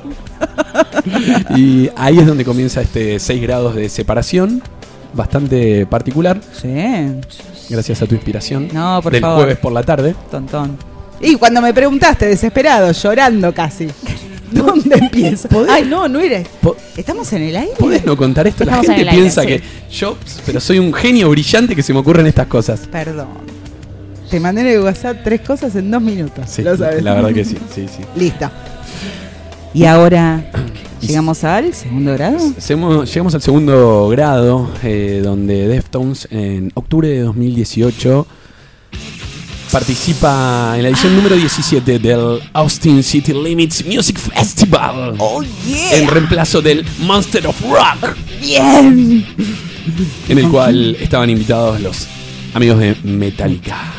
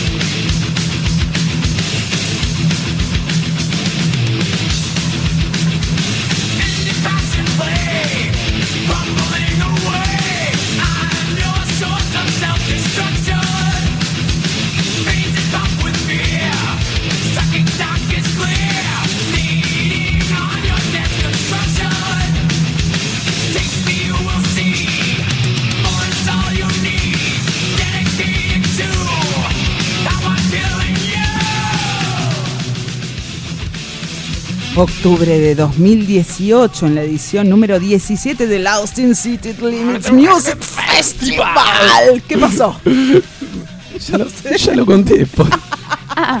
Una Sí, la pastilla, por favor, de la bueno, de las 5 para Victoria. Había pasado. Exacto, y allí compartieron escenario. ¿Quiénes? se- los amigos de Deftones con Metallica se cruzaron en un pasillo. Ahí se saludaron, subió Metallica y eso es lo que nos importa de este vínculo que no llegó a mayores porque no hay amistad entre estas bandas. No lo ¿No? sé. No sé, lo estoy Es diciendo. como David. Gilmour No sé. los demás. Que lo chequen. Para mí no hay amistad. No se quieren. No, no. Pero entre estos que- dos, seguro que hay amistad. Hay amistad. Sí. ¿Y Año quién? 1992. A ver, Metallica. ¿con quién tocó? Motorhead. Oh, sí.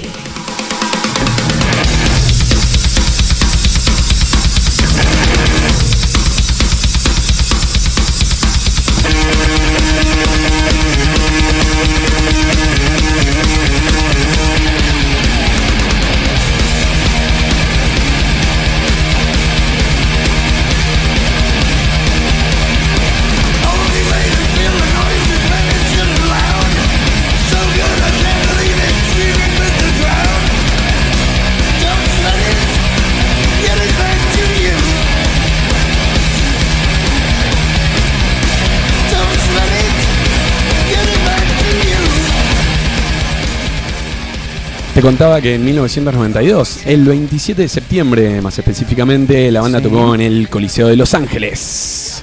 Cuando digo la banda, me estoy refiriendo a Metallica, por supuesto. Sí. Y allí estuvieron acompañadas por los Guns N' Roses Yeah. y por Motorhead. Después de eso, vos sabés que hicieron la gira por Argentina y Brasil. Poco, Ah, mira. poco tiempo después, un dato anecdótico. Ponele. Sí. Era muy pequeña yo. Sí. Sí, en algún momento fui pequeña, Roseler. Por Dios. Pero vos ya estabas escuchando esta música. Yo sí, Y yo no, esa es la Vos no gran habías diferencia. nacido, 92 que tenía. Podés parar si había nacido, ¿Sí? pero no estaba escuchando rock. Estabas escuchando Montaner. No, está bien. no, estaba, estaba escuchando Pavarotti o Barry White Ah, probablemente. cagar, Está dale. bastante bien, por, por cierto. Oh, listo. Voy a hacer mi programa exclusivo No hablamos más hasta las 7 de la tarde, Roseler. Dale, seguí. hasta las 6 porque me voy antes hoy. Ñe, Ñe, Ñe, mi vida. Dale, va. Seguimos con los amigos de Motorhead, año 1994. Y esta canción sí que te gustó. Me gusta. Sé que te gustó. ¿Por qué? Me gusta. Yo no, ¿Sabes qué? No te voy a consultar más las canciones de 6 grados de separación. Lo sé. ¿eh? Porque ahora me encapriché. Ah, ¿sí? Sí. Ah, ¿Estás caprichosita? Sí. Hoy estamos muy boludos los dos, La, pero ver- bueno. la verdad dale, que sí. 14 de mayo de 1994, Sí. en el marco de los festejos por los 20 años de los Ramones. Ah, por favor. La banda se presentó en el escenario de. en el estadio Amalfitani, el Club Atlético Vélez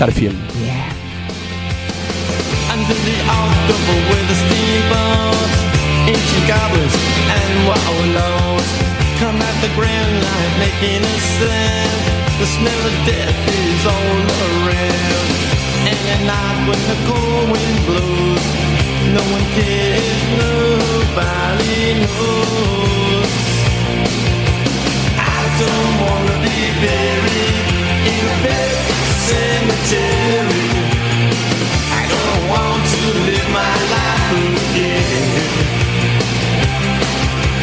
I don't wanna be buried in a pet cemetery. I don't want to live my life addicted to the sacred place. This ain't a dream I can't escape. Molars and fangs that are picking up bones. Spirits moaning among the tombstones. And at night when the moon is bright, someone cries. "Something ain't right." Temón. Sí. Temón. Y no viste la película. Sí, lamento, lamento haber pasado tantos, tantas décadas sin escuchar esta música. Ramones Pero un Manía día se arranca, ¿viste cómo es esto? Es así, arrancás y no parás. Como tantas cosas, pero bueno, no importa. Podés, Podés parar. podés calmarte porque Dale. Veo hacia dónde va. Dicen que fue una velada histórica quienes estuvieron ese día, probablemente haya sido parte. Sí, fue parte. ¿Ves que fue parte? Estuvo Fue en todos parte, los fue recitales. parte, pero no puede hablar. no Pero sé no puede hablar, habla lenguaje de señas. ¿no? Está vedado, pobre. Pero bueno, dicen que fue una velada histórica, también estuvo Ataque 77 ese Sí. día en el estadio Amalfitani, pero pasamos rápidamente de lo que fue esa noche entre Motorhead y los Ramones y seguimos, vamos para marzo de 2016, seguimos con los Ramones y con Iggy Pop.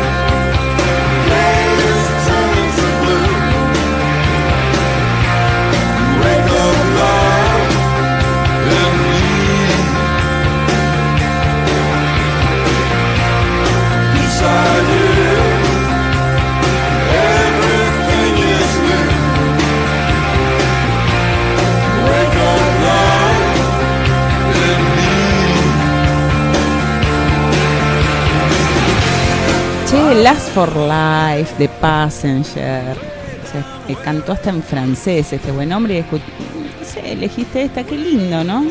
¿Cómo se nota que Bueno, no, sos un conocedor de gitazos? Qué Eh, bueno esto. no, no es mi preferencia Ay, musical. casi no lo conozco, qué bien. Es como Bobby Flores, te recomienda cosas que nadie conoce. Qué bueno. Bueno, porque hay, hay que pensar en el público. Qué lindo ¿eh? esto. Por favor. No, está bien, está bien. Me gusta, me gusta. Pero nos estamos perdiendo de grandes aportes verdad. que estaban ahí esperando en la puerta. Y bueno, están tosiendo, ¿qué querés? Sí, pero ahora no, ahora no. Ahora tiene. Ahora no tiene sí. aporte, porque ¿qué, Vamos, qué va a aportar de este tema, mi amor? vamos a escuchar su suave voz del historiador, del genio. Licenciado. A ver, Felicetti, ¿tiene algo para opinar? Del algo para, para aportar del año, del- del año 94, ¿no? Mi primer, mi primer recital. ¿Fue su primer recital? ¡Qué lindo! ¿Cuántos años tenía? Dos añitos. 12 añitos. Sí, sí, sí. Y así está, qué acompañado por mal, un compañero de trabajo de mi padre. Ah, hablando con él, Sí. le dije que me gustaban mucho los Ramones. Sí. Dijo, Tengo una entrada. Le preguntó a mi padre si me dejaba ir. Sí. Y, y efectivamente. Lo dejó. Exacto. Y fue. Y acá estoy. Y acá está, mire cómo está. Chicos, ya sabemos que a partir de los 12 años no hay que dejar ir a recitales de nada. Pero bueno, está bien. a mí- a Igual mí- está acá entero, ¿eh? Se lo lo ve muy- entero. muy bien. Barba muy cuidada. Muy, muy bien. lindo, un corte divino. Transpirando como testigo. Sí. Epa. A mí, ¿por qué? Bienvenido. Yo me pregunto ahora, escuchándolo a él, ¿por qué a mí la gente no me dice, tengo una entrada, me sobra una entrada y me la ofrecen? Ni siquiera a los 12 niño, años. 12 años tenía. Es más, a vos Ni te las manguean. Tenés tres WhatsApp pidiéndote entrada. es así, diciéndote, ¿sabes qué? No me dejaron entrar, me Eh, quieren cobrar más. Es muy cierto. Es verdad. Es muy cierto. Pobre santo. Bueno, venimos muy tranquilos, casi que no Muy hay comentarios de ¿Qué nuestros invitados. Pero cuando está la productora nos destrozan la sección. Es verdad. Ya están todos callados, ¿Qué es ella? atentos. No están los demás. Mandamos un beso desde China. Dale. Bueno, continuamos, les estaba contando entre eh, los Ramones eh, y Pop. Eh, en el estadio Monumental, no sé si alguien fue parte de esa noche. Eh, no fue nadie parte, Nadie. aparentemente. ¿Qué pasó? No sabemos, ¿Somos tontos? no sabemos. ¿Qué pasó? No sé, esa noche de marzo, Johnny, Joy, Marky y CJ se entregaron al público con un CJ. Me encantó. Mano lenta. Claro, mano lenta, CJ Ramoni. Se entregaron al público con un set para el recuerdo donde nos faltaron sus grandes clásicos. Blitzkrieg Bop. Do you remember rock and roll radio? I believe in miracles. I wanna be sedate. The Kiki Kiki took my baby, lo que sea. Eh, Un montón de gente, 45 mil almas. Estaban los amigos de Sí. Tito Tenhausen. Por supuesto, y allí está Iggy Pop. Estaba Super Hugo, estaban dos minutos. Acá Sí, es podri- pod- 77. casi que podríamos haber terminado el como 6 locos. grados ahí, pero no. Pero no podía. Pero no, será otro día. Oh, sí. Porque ahí es donde nos vamos. Vamos a agarrar, como le decía Gus la semana pasada, en se reía con la máquina del tiempo. Nos vamos a ir al año 1971. Llévame, McFly. Exacto, con Iggy Pop y David Bowie.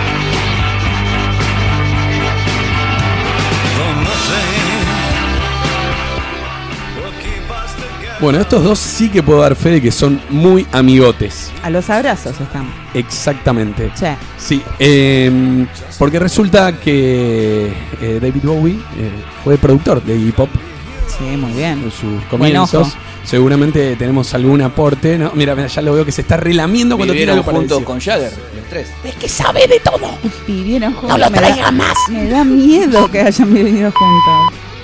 Pero bueno, o no. No sé. Se habrán ¿Contarán? divertido mucho, Gassi, muy Eh, sí, Y eso yo, sí. y yo que pensé que hice quilombo con mis amigos en unas vacaciones. O sea, esto fue no un pasa. bardo. Hermoso bardo. Definitivamente. Qué descontrol. Por Una ¿Sabés lo que Qué debería poner oscuridad. una foto de ahí? ¿Cuánta oscuridad? Bueno, vamos que apremia, ¿eh? Bueno, eh, mucha amistad, fue productor. Ese es nuestro anteúltimo grado para llegar ahora sí al cierre con los amigos David. de- ¿Ya eh, estamos en Estados Unidos? ya estamos, sí, ya estamos. sí. Ya estamos ahí en la esquina, ya vimos los patrulleros, ya estamos eludiendo todo, ya le estamos pidiendo que nos deje entrar gratis a Raúl, ya estamos ahí. Aparentemente sí. A la perinola, qué rápido pasó el Sí, tiempo. Año 1997, el 7 de noviembre. Sí. Lo teníamos a David Bowie en Argentina tocando en el estadio de Ferro del festival Rock and Pop. Bien. Y allí teníamos a Molotov. Y ahora lo vamos a escuchar con- en uno de sus en uno de los temas que tocaron ¿En dónde tocaron ese tema? en Cemento. La policía te está extorsionando Pero ellos viven de lo que tú estás pagando Y si te tratan como a un delincuente No es tu culpa Gracias al regente Hay que arrancar el problema de raíz Y cambiar al gobierno de nuestro país Cemento, semillero del rock y la cultura argentina, es patrimonio Por nacional. eso me quejo y me quejo Porque aquí es donde vivo y yo ya no soy un pendejo Que no guachas los puestos del gobierno Hay personas que se están enriqueciendo Gente que vive en la pobreza. Nadie hace nada porque nadie le interesa. La gente de arriba te detesta. Hay más gente que quiere que caigan sus cabezas si le das más poder al poder. Más duro te van a venir a coger. Porque fuimos potencia mundial. Somos pobres, nos manejan mal. Dame, dame, dame, dame todo el power para que te demos en la madre. Todo el poder. So I can come around to joder. Dame, dame, dame, dame todo el power para que te demos en la madre. Gimme, gimme, gimme, gimme todo el poder. So I can come around to joder. Dame, dame, dame, dame todo el poder. Dame, dame, dame, dame todo el power. Dame, dame, dame, dame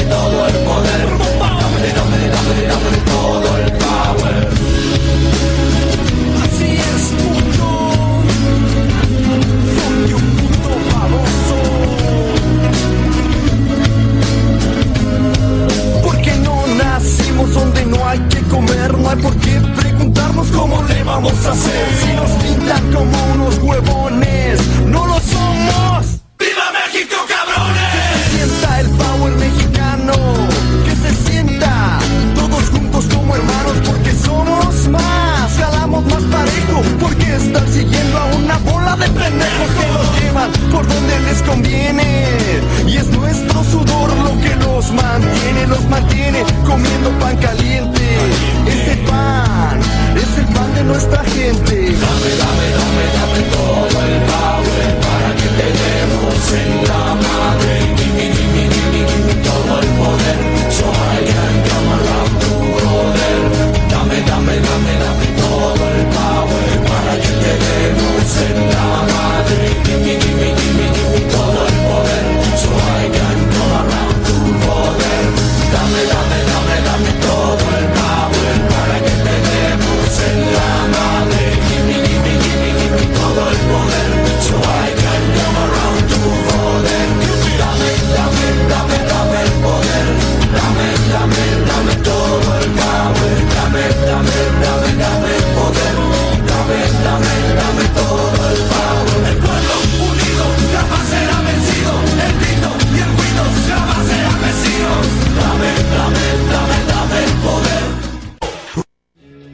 Nuestro viaje es enteramente imaginario.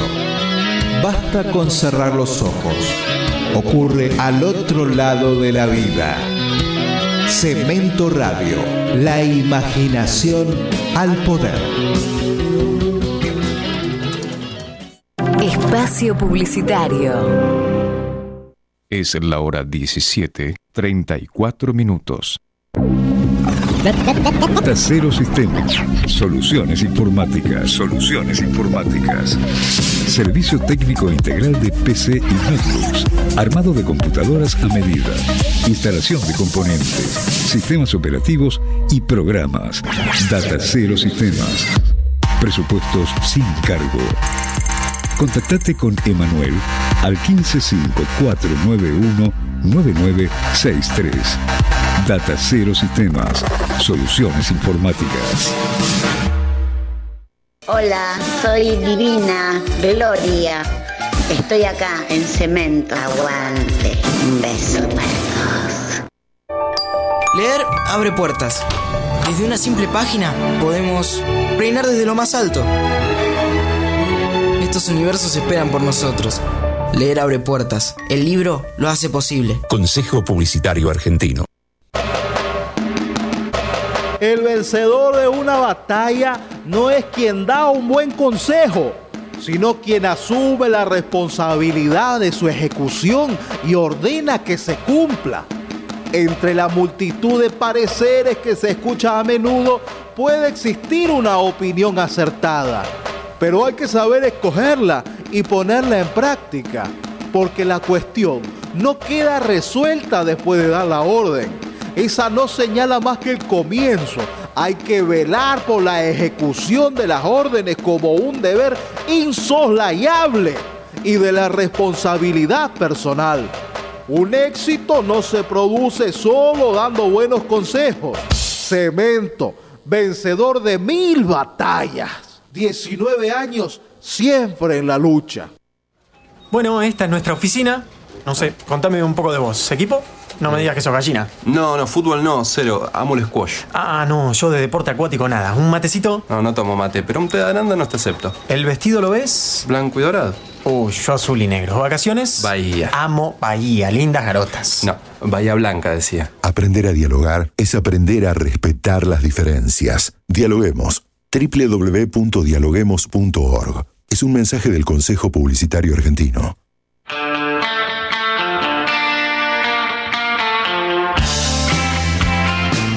El futuro llegó hace rato. Acá Cribo, invitándote para escuchar Planeta Circular todos los martes de 18 a 20 horas por Radio Cemento. Planeta Circular, porque el mundo es redondo y de ricota.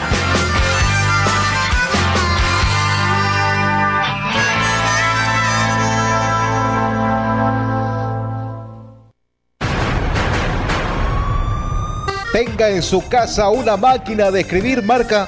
Y loco, Chavo, ¿no ves que estoy haciendo un programa de radio? eh, loco, ¿no tenés acá un 10 centavos o algo para los pibes? No, chavo, no tengo nada. Dale, loco, si tenés todos los billetes, vos, mirá la radio que tenés acá, dos estudios, AM, FM, loco, baño, todo, loco, copate, dame la moneda. No, chabón, estoy trabajando, ¿te das cuenta que estoy en una radio acá? No tengo plata. Dale, loco, si ustedes acá lo de la radio tienen todo, la cerca, todo, acá, la plata, los autos, todo, loco. No, pibe, tomate el auto y voy a dar un sopapo. Eh, loco, ¿qué le está diciendo mi hermanito vos? Ah, acá te gil, loco, está acá, está arrebatado, loco, no te queda moneda, loco. Dale, loco, es una moneda, mi hermano, loco, mira que este acá tiene la radio, loco, ¿no ves que nosotros somos acá de cartoneros, loco, dame una mano, loco? ¿Por qué?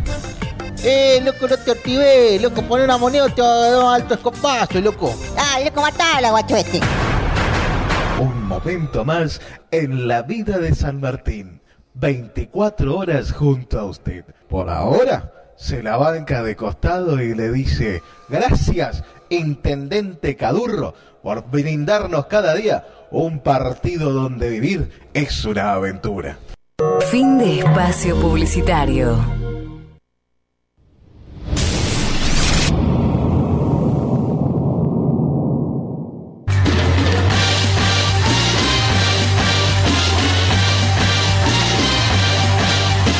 Atravesar el tiempo y dejar que la posteridad nos reconozca.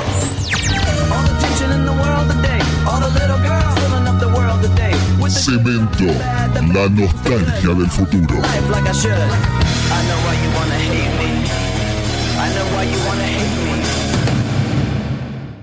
Yo los vi en cemento. Yo los escuché en Cemento Radio. Nuevas bandas. Últimamente la gente me quiere aconsejar. La red de los diarios, la tele, la radio. Me quieren explicar. Del norte del Gran Buenos Aires, Tiger Mood es una banda de funk soul. La banda cuenta con cinco integrantes. Ale Portela en guitarra, Juan Massemina en bajo, el Colo Torres en batería, Nacho Amil en teclados y Rocío Ricci en la voz. Ellos participan en la composición y producción de su material original. Tiger Mood nace a principios de 2018 en el barrio de Villa Ballester, cuando Juanma, el bajista de la banda, convoca a Rocío a formar parte de este proyecto que ya venía craneando junto a El Colo. A fines de 2019 editaron su primer EP, Mama Fan. que próximamente estará disponible en todas las tiendas digitales. Lo mejor de Tiger está en los vivos donde pueden demostrar toda la energía. Pueden salirse de los márgenes, ser un poco más creativos, cada uno desde su instrumento y conectarse con el público. Aquí, en el escenario de que te la cuenten como quieran. Tiger Mood, en primera persona. Hola amigos de que te la cuenten, acá habla Ro de Tiger Mood desde la Patagonia, estamos girando con nuestra música y les mandamos un abrazo grande a todos. Nos vemos a la vuelta che para hacer unos acústicos en vivo. Les dejamos con Mama Funk, nuestro último corte de difusión y vamos arriba a toda la gente de Cemento Radio. Mama Funk para ustedes.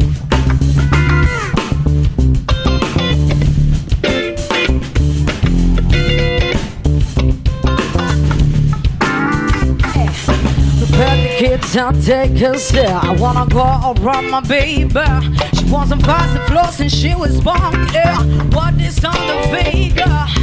Wonder how I've been moving fast. I've been playing all my keys. Yeah. Let your fun go get us strong. Do it for my mama. My mama give me. Yeah.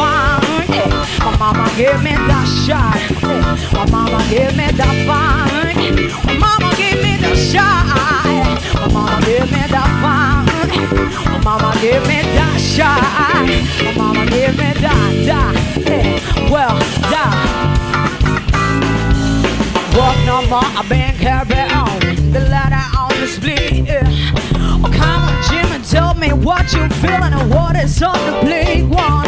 I should really jump on man hung on. Well, I'ma really want some more. Oh. Let the fun go get us strong. I will ready for the go. Mama give me the funk. Mama give me the shot. Mama give me the funk. Give me the fine, mama, give me that shot. My mama give me the funk.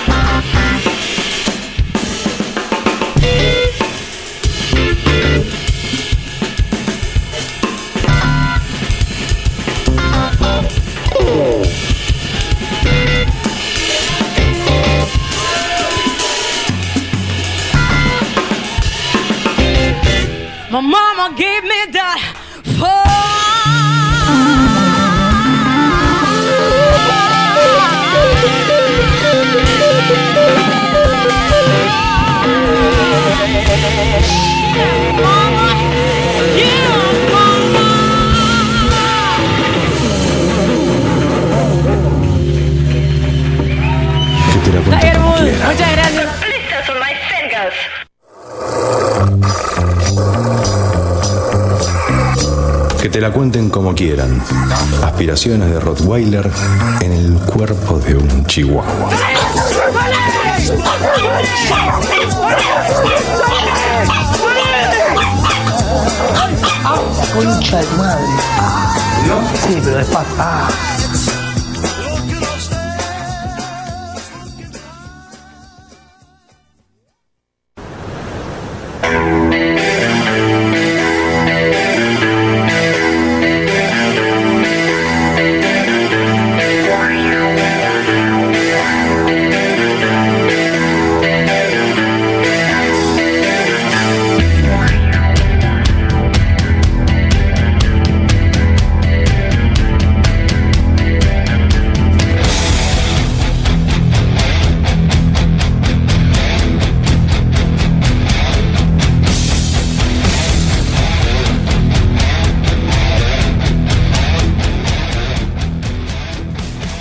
¿Qué tal? ¿Estás en que te la cuenten como quieran? Leandro, ¿cómo andas? Bien, muy bien, Victoria. ¿De qué vamos a hablar en este preciso instante, Leandro? Vamos a hablar de esta sección que, que nos gusta porque eh, básicamente nos cuenta lo dura que es la vida. Sí, Lo- y que a la gente que a lo mejor le va bien y decís, uy, qué puta madre, y después se cae y decís, bien, Exacto, me lo- gusta, lo me gusta, hijos de puta, me gusta. Ah, ah, te, te da mucho placer que... Un poco. ¿Sí? Un poquito. Pero en el medio, ¿sabes que, que esta gente vive en un montón de, a ver, de situaciones Sí. que, que inevitablemente te hacen como... reflexionar sobre la vida, eh, hablar de, de cosas. Yo te doy tiempo para que puedas poner bien la clave. Eh, Exacto. reflexionar de la vida, decir, qué bueno, mirá cómo la pegaron estos chicos, qué suerte. A mí tal vez me pase. Y después cuando caen decís, uh, eso es lo que me va a pasar. Así que mejor no salgo de mi Exactamente, y ya lo tengo, ya se desbloqueó. Ahí está, sí, sí, lo vi, lo vi, lo vi. Vamos a hablar de esta banda Lit. eh, Lit. Lit. de- L.I.G.. Sí, del, eh, del estrellato al anonimato. Mi amor. O qué fue de la alegría, la, vida decepción. De... qué cagada ir a la fiesta de Navidad después de que me fui a la mierda, ¿no? de... Eh, sí. eh, los primos van a preguntar, ¿y el nuevo disco? Che, no te veo más en MTV. No, papu, no. Pero te invito acá al pub de la vuelta. eh, te cuento un poquito de, de. Por favor. Eh, En el año 1999 sacan su segundo disco. Sí. Y el tema principal del disco, eh, que se llama My Own Worst Enemy, ¿Es el que estamos escuchando? no es el que estamos escuchando. Ah, mira. Con este tema, ¿Es este? que seguramente que es este. ¡Ay, qué lindo! es este sí, tema, y que seguramente lo vas a recordar porque Sí. aparte el videoclip tiene eh, una, una particularidad y es que se desarrolla dentro de un bowling. Sí. Eh, o sea, No, las- no lo vi. sí, lo tenés que conocer. Eh, no. no. te acordás. Si lo ves, te acordás. Estaba drogada, no sé. ¿De qué año es? A ver. 1999. Sí, estaba O sea, drogada. la época Sí. donde ponías MTV y estaban todo el tiempo Sí, sí. pasando. No, y ya durmiendo. se sumó alguien que tiene alguna historia sobre este. Que también tema. estaba drogado. Porque tiene historia sobre todo. Pero yo te veo cuando a vos se te empiezan a estirar los labios es porque alguna anécdota No, tenés es sobre esto. drogado, o, estuvi- o fue el, el recital número 96 que fuiste justo y, ¿no? Que te llevó la tía del y que primo. encontraste una entrada tirada en la puerta del estadio Claro. y En este caso paso, no. Es Déjame como Charlie la fábrica de chocolates. Él encuentra entradas doradas por todos lados. Déjate de Y soy joder. pobre también. Ponele. Bueno, te cuento un poquito de Elite, año 1999, como te estaba diciendo, el segundo disco, A Place in the Sun.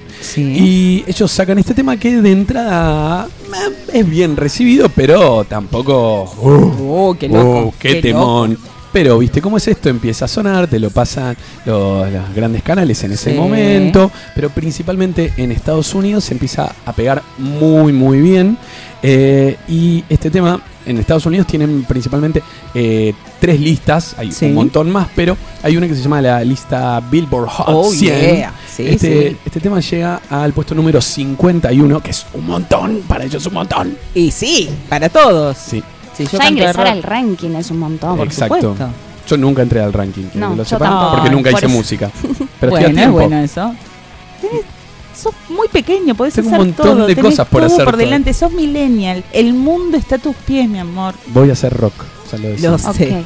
Creo, capaz que no. pero bueno, eh, pero lo importante es que llegan al puesto número uno en el Modern Rock Tracks.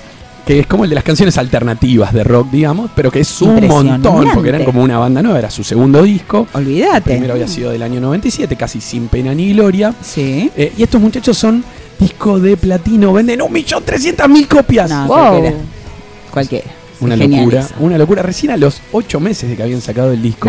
No, impresionante. No, enfermos. Bueno, eh, y además, además el año 99... Como eh, si esto no fuera poco. Exacto, como si no les hubiese alcanzado llenarse de plata durante 8 meses. Sí. Este tema gana el premio a la mejor canción de rock moderna del año Pero para. en los Jodeme. Billboard Music Awards. Es cualquiera eso. Es cualquiera, es cualquiera. Se llenaron de. Tampoco es tan temón. O sea, no, no, pero no podían ni salir a la calle, la gente estaba enloquecida, los como loca. amaban, tocaban en todos lados.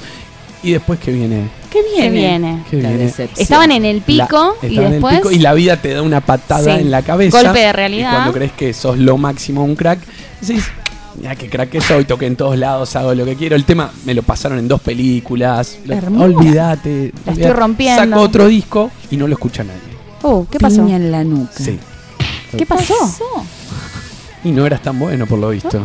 O, Ah, te, faltó, o te o te faltó un manager que te pueda manejar. Eh, Sí, te faltó el que pagara todo, porque para que te pasara MTV una y otra y otra y otra vez para que la gente te escuche, se ve que se acabó la plata, papu. Exactamente. Capaz que creyeron que eran buenos de verdad.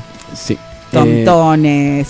Eh, y siguieron intentando, ojo, eh, eh, siguieron intentando en el Y 2004. sí, ya seguramente no más. tenían dinero, entonces, bueno, vamos a seguir remándola. ¿Y qué viene después de esto? Viene la separación de la banda, que es un clásico.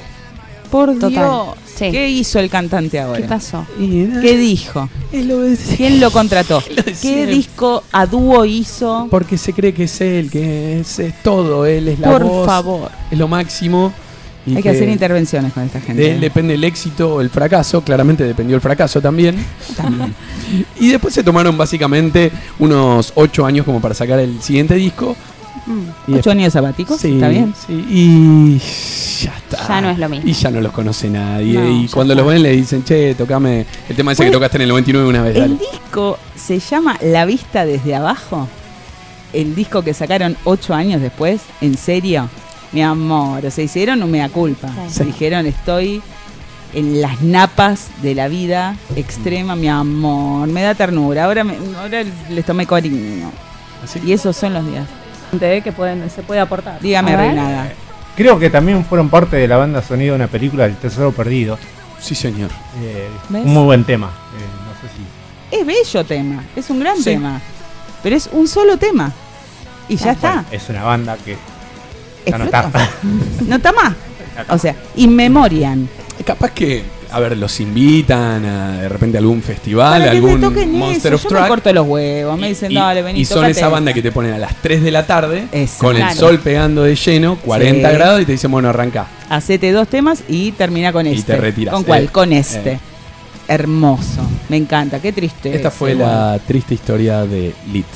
Igual nos vamos a ir presentando una banda de culto.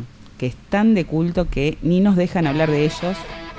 Ahora igual, ese paz, se me ocurrió ahora mismo mandar un beso a un genio que conocí de la manera más bizarra en una fiesta de Navidad.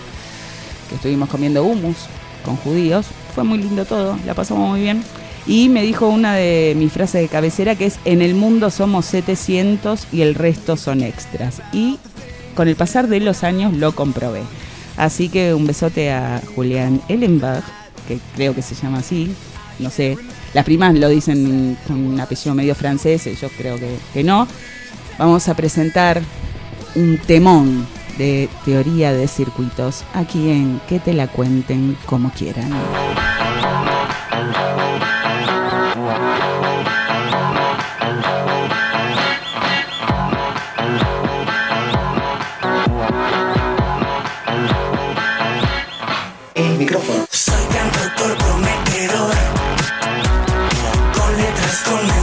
Mensaje,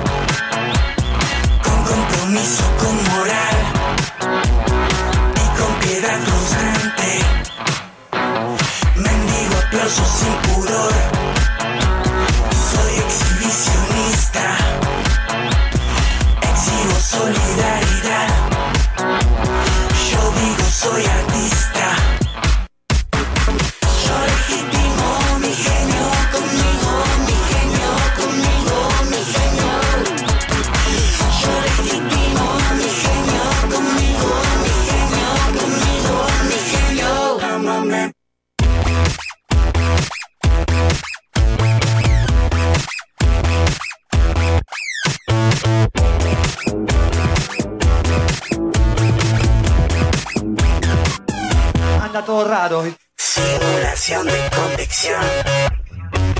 Se venden sentimientos. Hay que lucrar con la bondad. Y con mis pensamientos. No me idolatres, por favor. Más de lo necesario. Si te deslumbra mi fulgor, no sufras un calvario.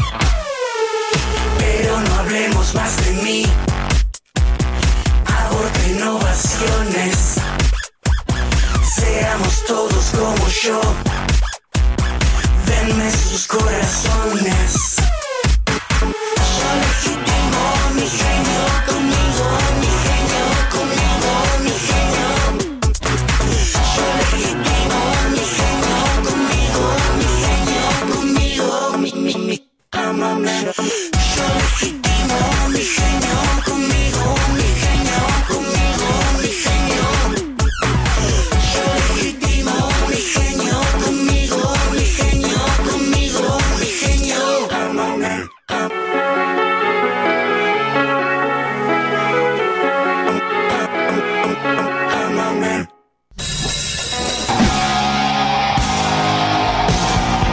Porque no todo es rock en la vida. Sexo.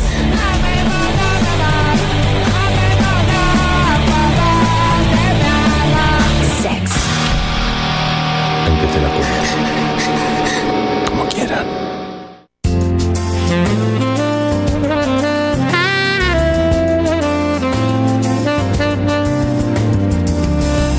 C'est si bon de partir n'importe où. Bras dessus, bras dessous. Qué temón, ¿eh? Qué, ¿Cómo- qué inspirador. ¿Cómo nos estuvo atormentando toda la semana? No paramos, ¿eh? Otra que Rita Pavone, no podés parar de cantar. Y el ballo del matón. Y no sabemos francés, porque si fuéramos Bertoni sería otra cosa. Ojo Maluma, con lo que Creo que tiene algo para acotar No, Maluma. no ¿eh? tiene. No tiene. Maluma Baby. No tiene. Gracias. Otro día. Afuera hablamos. Otro día lo vamos a ver.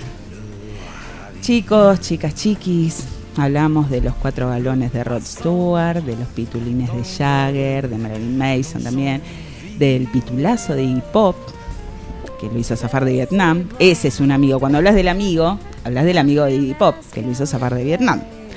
De la pochola llena de fantasmas de Keya. Hablamos de todo. Pero llegó el momento que estuve pateando durante semanas, que es hablar de los roñosos de Motil Crew.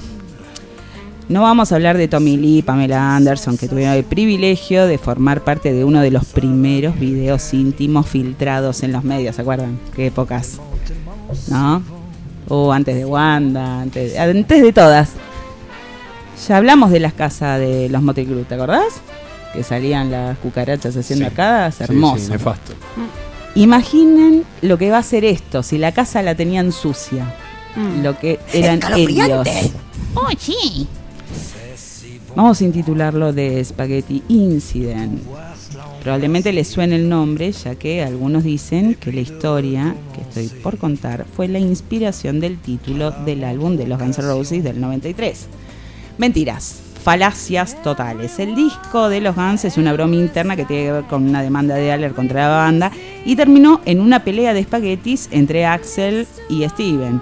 Uno de los abogados del juicio se refería a esta anécdota como The Spaghetti Incident, así que nada, lo contó Slash en su autobiografía, que también muy original, como se llama, Slash. Pero está bien, porque no es mi autobiografía. Así que estaba. Pero esta frase venía de antes, de algún lado la había sacado el abogado. Eh, es del mundo del rock de los 80 y acá entran los roñosos. Los crew estaban de gira, Nicky Six y Tommy Lee, que eran conocidos como los Terron Twins, apostaron a ver quién podría durar más sin ducharse ni lavarse y aún así capaz de, eh, capaces de atraer groupies y acostarse con ellas. ¿Verdad? Con el consecuente olor a sexo acumulándose, ¿no? En las partes pudendas. Buah. Reci- Imagínense esto: recitales, pichín, chanchada. Los tipos hacían todo esto a diario. Sí. Todo intacto. costras le salían a los chabones, los tipos inmutables. A ver quién. Tal vez ni las manos se lavaban. Mira, si no se bañaban, no lavaban eso, no sé qué. ¿Qué se lavaban, en realidad? Tras dos meses de apuesta, el final terrorífico vino cuando una damisela no pudo afrontar el estado de la entrepierna de Nicky, cuando estaba haciendo su gracia la chica, y comenzó a vomitar. Y sí. No, me, me pone muy mal esto. A mí me pone muy mal. O sea, Me pone mal hablarlo adelante tuyo, Bertoni. Es como la primera vez que viniste. A mí me pone dije- mal escuchar. No, no, eso lo sé. Por eso, no sé cómo te voy a mirar a la cara el lunes. Dejando un plato de espaguetis a medio digerir, enredados No. en el bello púpico de Six. Hermoso. Horrible. Lo bueno es que Six llamó a Tommy y aceptó la derrota. Dijo, bueno, ya está. Ya basta está, para basta. mí. Llego hasta acá. Tengo fideos en el pitulín, ya está. Esto ya lo tengo que lavar, Claro. Mm. muchachos, ya está. No fue. Ahora sí, con esta filosofía que mantenía esta gente asquerosa, que eran, encima eran del glam, del heavy glam, así que todo con brillitos, purpurina, así que ese pitulín también debía tener por- purpurina, brillantina, papel glacé. Hay otra anécdota muy famosa de esta banda de mierda, que, Ajá. bueno, a ver, si sos uno de los miles que Banda de han- mierda que te viene dando de comer hace varias semanas. varias por semanas, cierto, es verdad, es verdad, sí. Y así. bueno, porque la gente, bueno, pero cuando son muy buenos también me dan de comer, porque los cargo, porque son buenos. Así, "Ay, uh, ja, ja". pero esto es una mierda. Eh, a ver, si fueron ustedes, al- ¿alguno se acostó con alguno de los Motel Crew? Levante la mano. No. Ah, vos levantaste la mano. ¿Ves que siempre hay en la mesa alguien que se, se acostó con uno de los Eso, Crew? es por Bueno. 6 grados, es lo mismo. Tal vez hayas notado un olor extraño saliendo de la entrepierna. ¿Lo notaste? ¿No lo notaste? Algo. Algo. No, Mm. estaba resfriado ese día. Tommy Lee, notarán que Lee está en cada fucking anécdota que cuento. Y Vince Neil, el cantante, eran conocidos por su afición a engañar a sus novias cuando estaban en el estudio, en el backstage. Por lo que al terminar, para evitar a volver a sus casas oliendo sexo, ¿qué hacían los hijos de puta? ¿Qué hacían? Iban con la furgoneta de Tommy a un restaurante llamado Noodles, que es un dato inútil, pero lo hace verosímil. Tengamos en cuenta que cuando contemos una anécdota siempre hay que poner algún dato pelotudo para que se crea. ¿no? Claro, Para decir, obvio. no, debe ser Suena verdad real, porque dijo Noodles. Es verdad. Eh, como decía, se iban con la furgoneta a comprar burritos de huevo que De frotaban. Sí, porque tiene olor fuerte. Sí. Que frotaban en sus miembros para tratar de cubrir el olor que le había dejado la actividad con Mm. otras chicas. ¿A que Era no es lindo? necesario. Parece que sí. O sea, tiene su lógica porque Sí, lavarse el pitulín iba a ser sospechoso porque ellos eran roñosos. Así que si Claro. llegaban a casa oliendo a jabón, No. ¿no? Ahora digo yo, el planteo que hago, ¿no? Desde la humildad misma. ¿No se podían lavar primero y pasarse el burrito después? Claro. Ojota, eh, ténganlo en cuenta, chicos. Yo creo que esta fue la peor historia de sexo, no por el contenido, sino por lo mal que me siento yo en este momento que hemos contado en este programa. No sé más qué voy a hacer, pero bueno, ya veremos la semana que viene. Ahora sí, señoras y señores, esto fue sexo en que te la cuenten como quieran.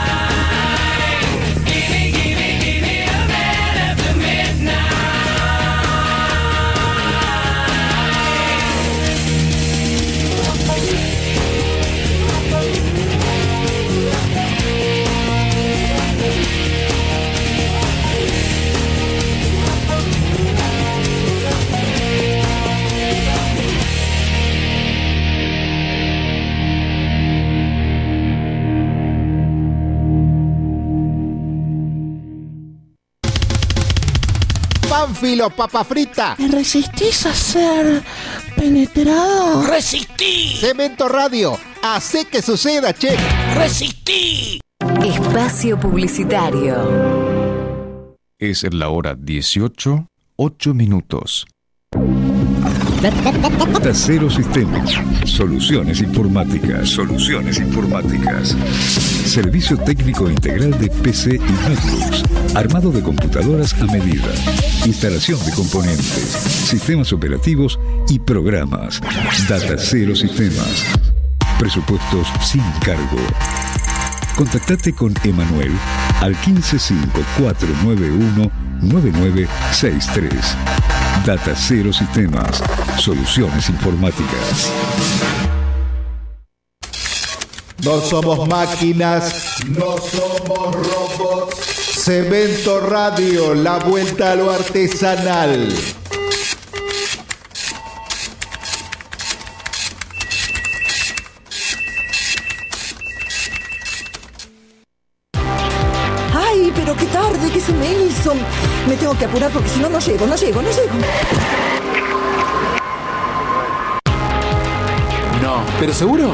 Problema? Eh, bueno, vamos a encontrar una solución. Bancame ahí que en dos minutos estoy con vos. Bueno, vos ahora te tenés que ir. Sí, pero yo quiero hablar de esto ahora. Cuando llegue a casa te llamo. Te- Tres de cada diez muertos en el tránsito son peatones. Cruzá siempre por la senda peatonal o esquina, respetando los semáforos. Allí, todos los vehículos deben darte prioridad. Luchemos por la vida.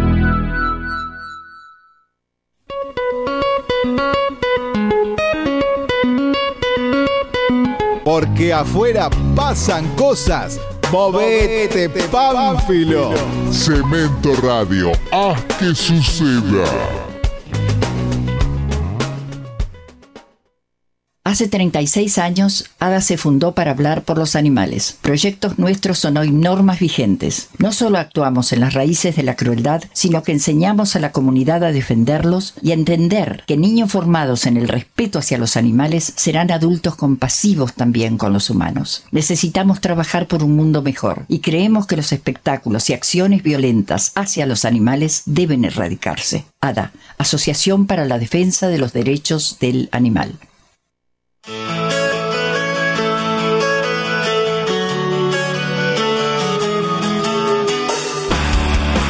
Que te la cuenten como quieran. La sutil transición entre el mate y el fernet. Victoria Duche, Leandro Roseler, Agustina Fernández Seriani. El semanario informativo donde nada está chequeado. Que te la cuenten como quieran. Los sábados de 16 a 19 horas. Por Cemento Radio. Little darling, it seems like years since it's been clear. Fin de espacio publicitario.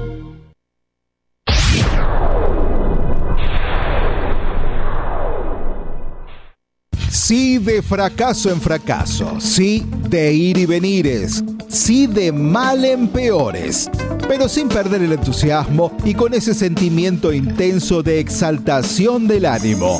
Te inspiramos acá, te, inspiramos te estimulamos a la búsqueda de soluciones y emprender.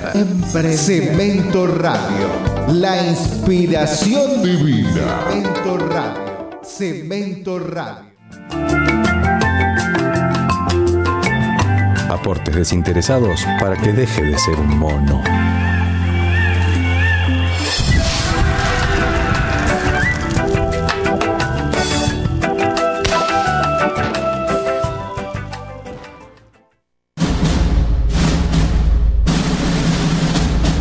Cine, en que te la cuenten como quieran.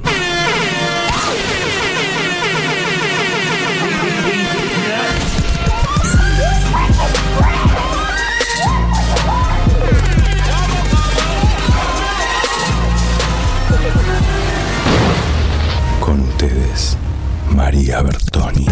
Movie.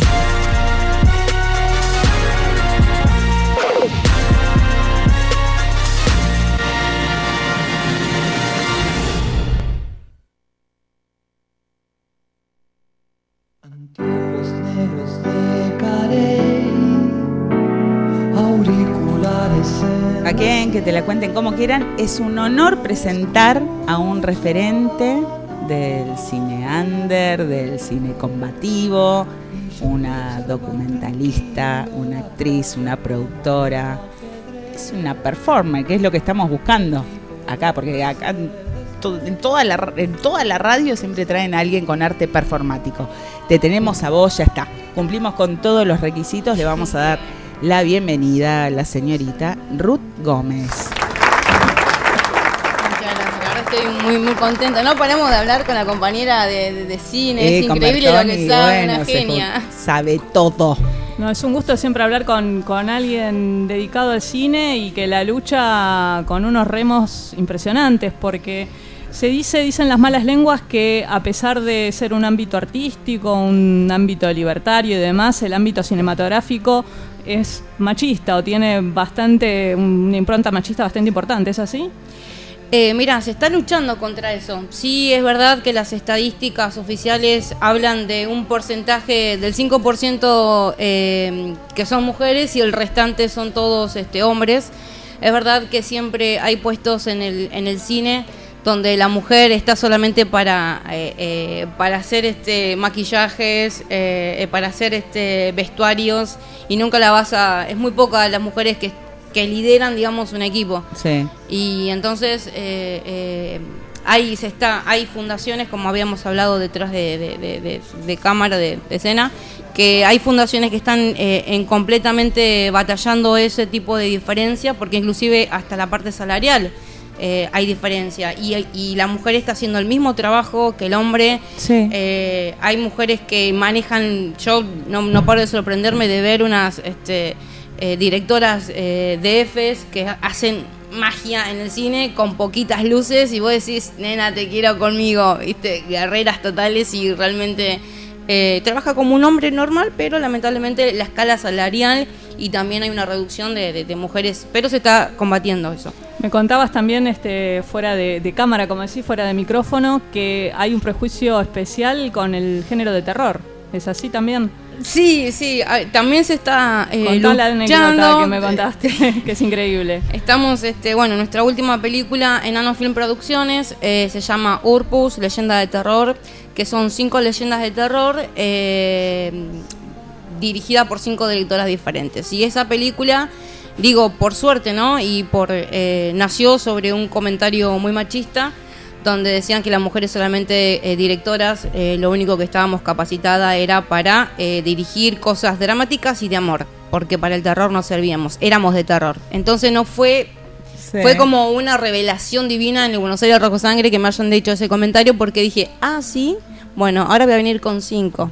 Y estamos esperando muy ansiosamente que se estrene en Buenos Aires Rojo Sangre para, ¿dónde está? ¿Viste? Oh, para sí. que la, la venganza de la vida, ¿viste? Como que...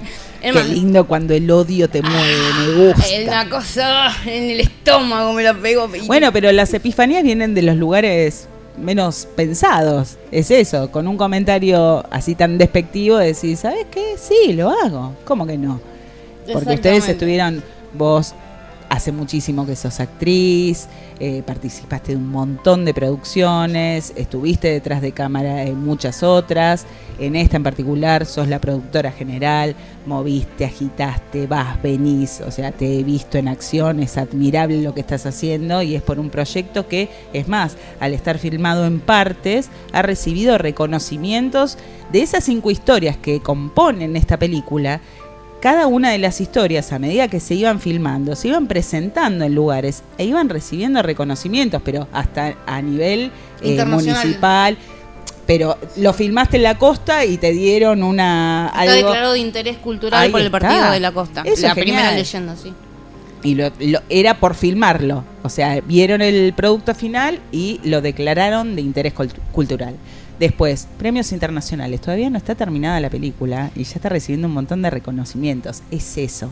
Eso es lo maravilloso de esta, de esta producción. Y es todo, lo sé, soy testigo presencial, eh, a fuerza de pulmón de la Todo. señora Ruth.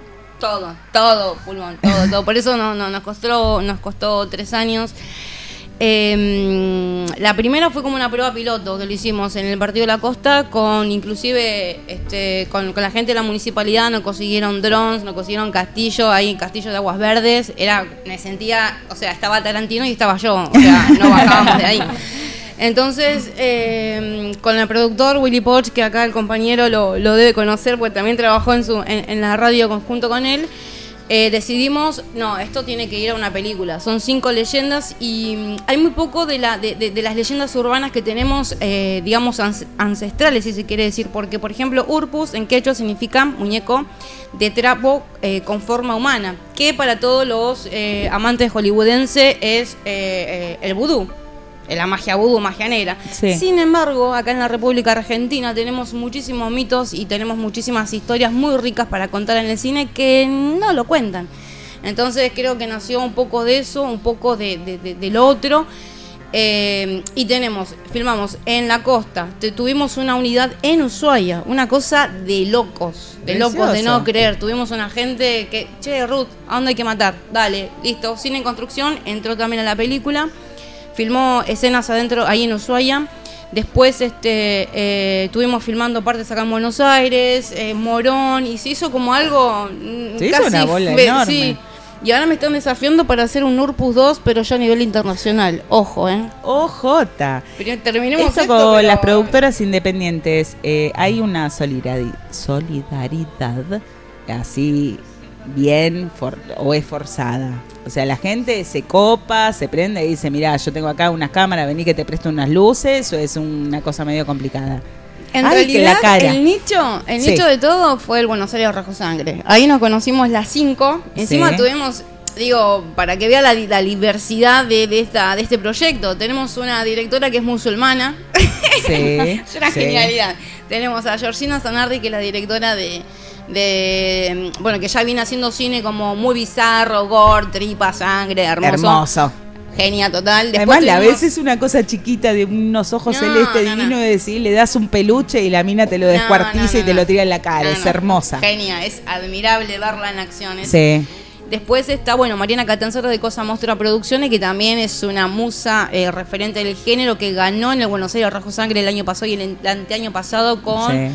Eh, El latido desnudo y también Sí. con otra película más, si no me equivoco. No voy a decir nada de ella porque la amo fuerte, o sea, van a creer que Taurina somos pareja tenía y que sí, ser, lo taurina. somos.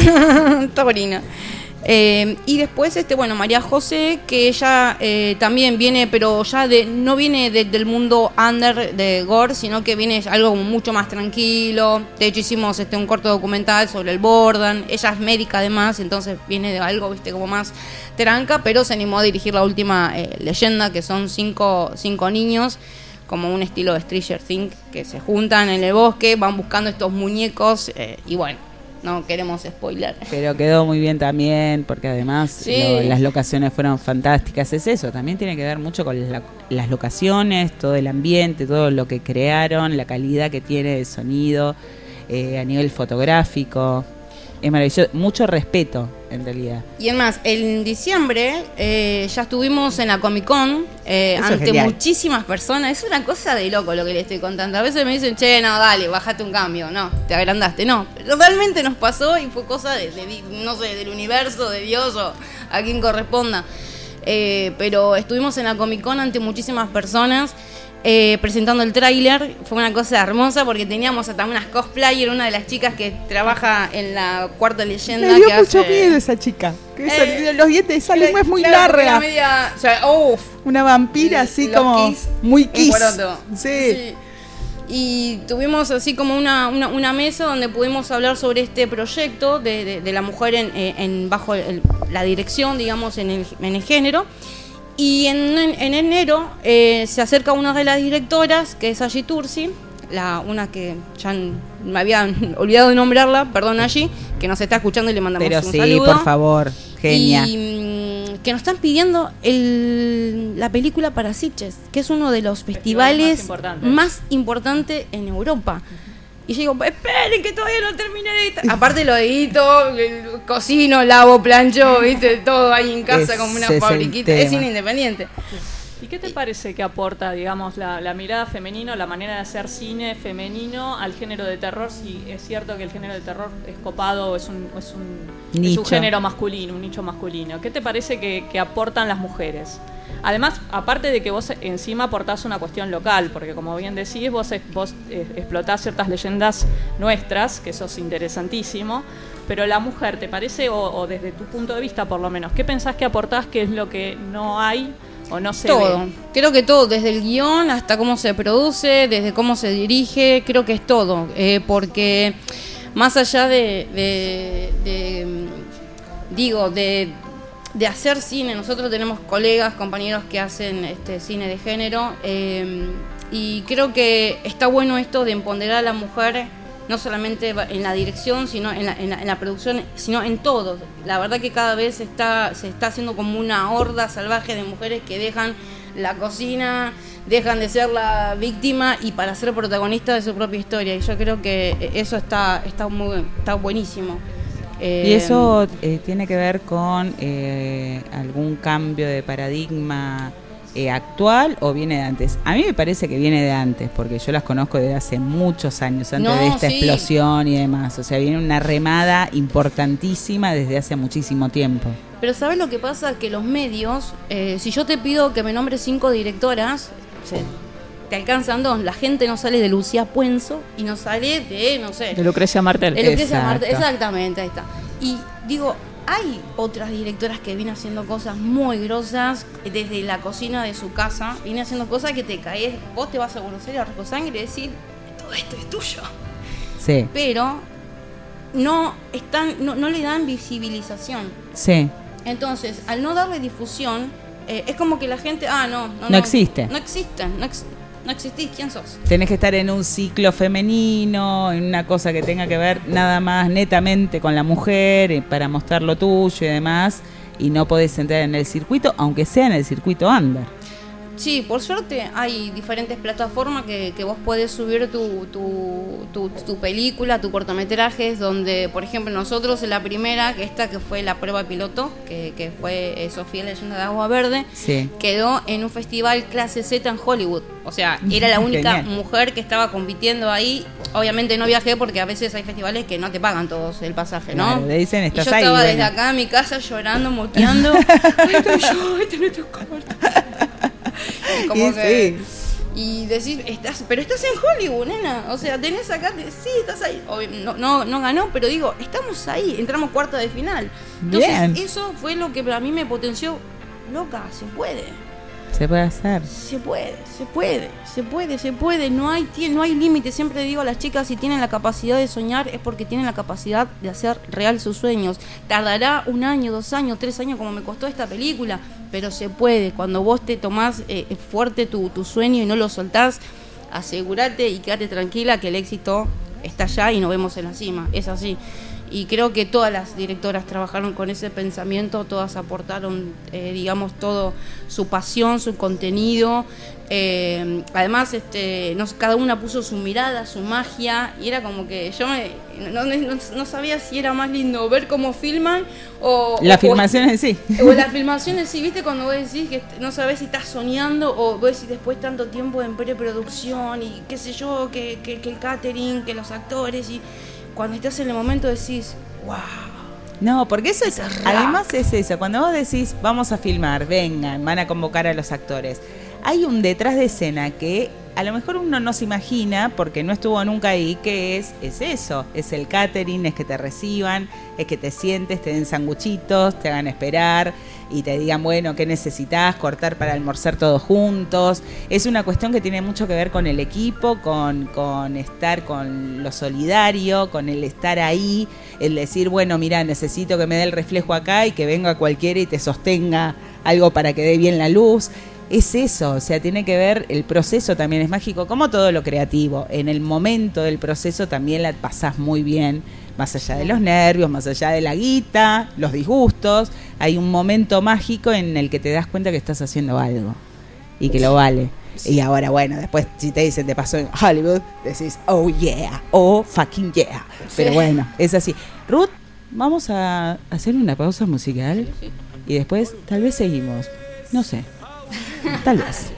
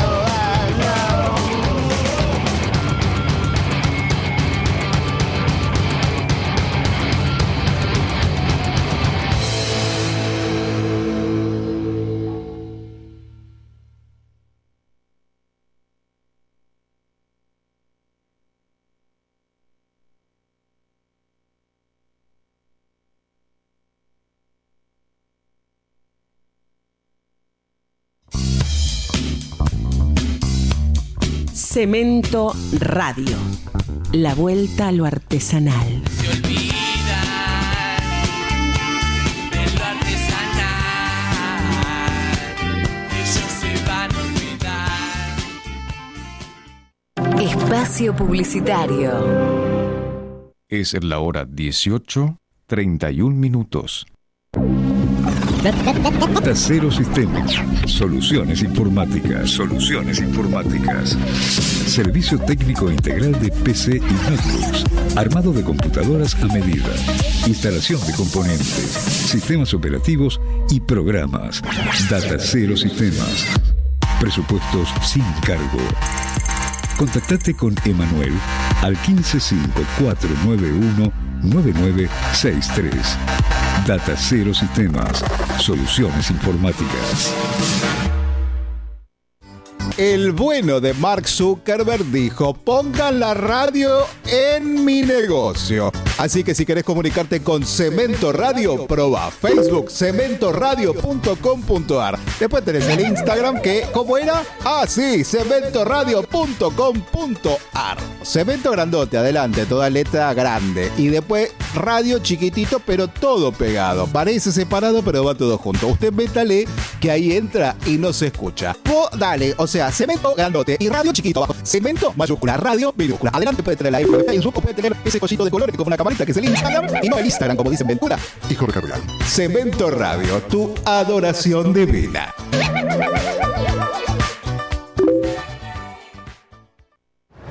Mira, Vicky, ¿te gusta el perfume que me compré? Mmm, ¿qué perfume? Yo lo único que huelo es el olor a cigarrillo que tenés. No, y ahora Podés hacer algo mejor que decirle a tu hija que deje de fumar. Decirle que la onda es usar perfume, no olor a cigarrillo. ¿Vos crees que si me pongo más perfume me lo tapará? Es un mensaje del Consejo Publicitario Argentino. Cemento Radio. ¿A vos no te gustaría que te griten? ¿A vos no te gustaría que te dejen de lado? ¿A vos no te gustaría que te peguen? ¿A vos no te gustaría que te dejen de lado en las redes sociales? A vos no te gustaría que te tomen de punto. ¿A vos no te gustaría que te separen de un grupo por cómo sos? Si conoces algún caso de acoso, háblalo con tus compañeros, tus docentes y decilo en tu casa. la escuela y tu familia serán los primeros en dar contención y apoyo. Mejor compartir y que no importen las diferencias. Frenemos el acoso. www.me.gov.ar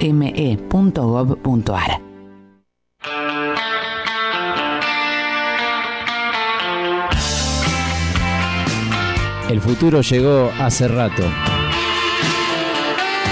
Acá Cribo, invitándote para escuchar Planeta Circular todos los martes de 18 a 20 horas por Radio Cemento.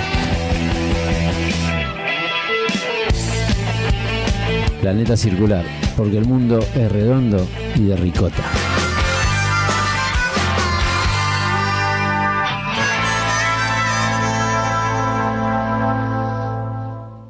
Esto pasaba acá, pero en otra dimensión.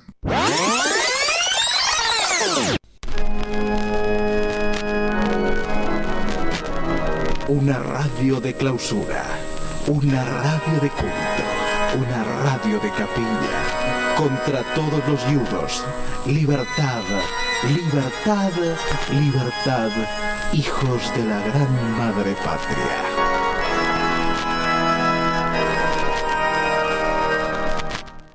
Fin de espacio publicitario.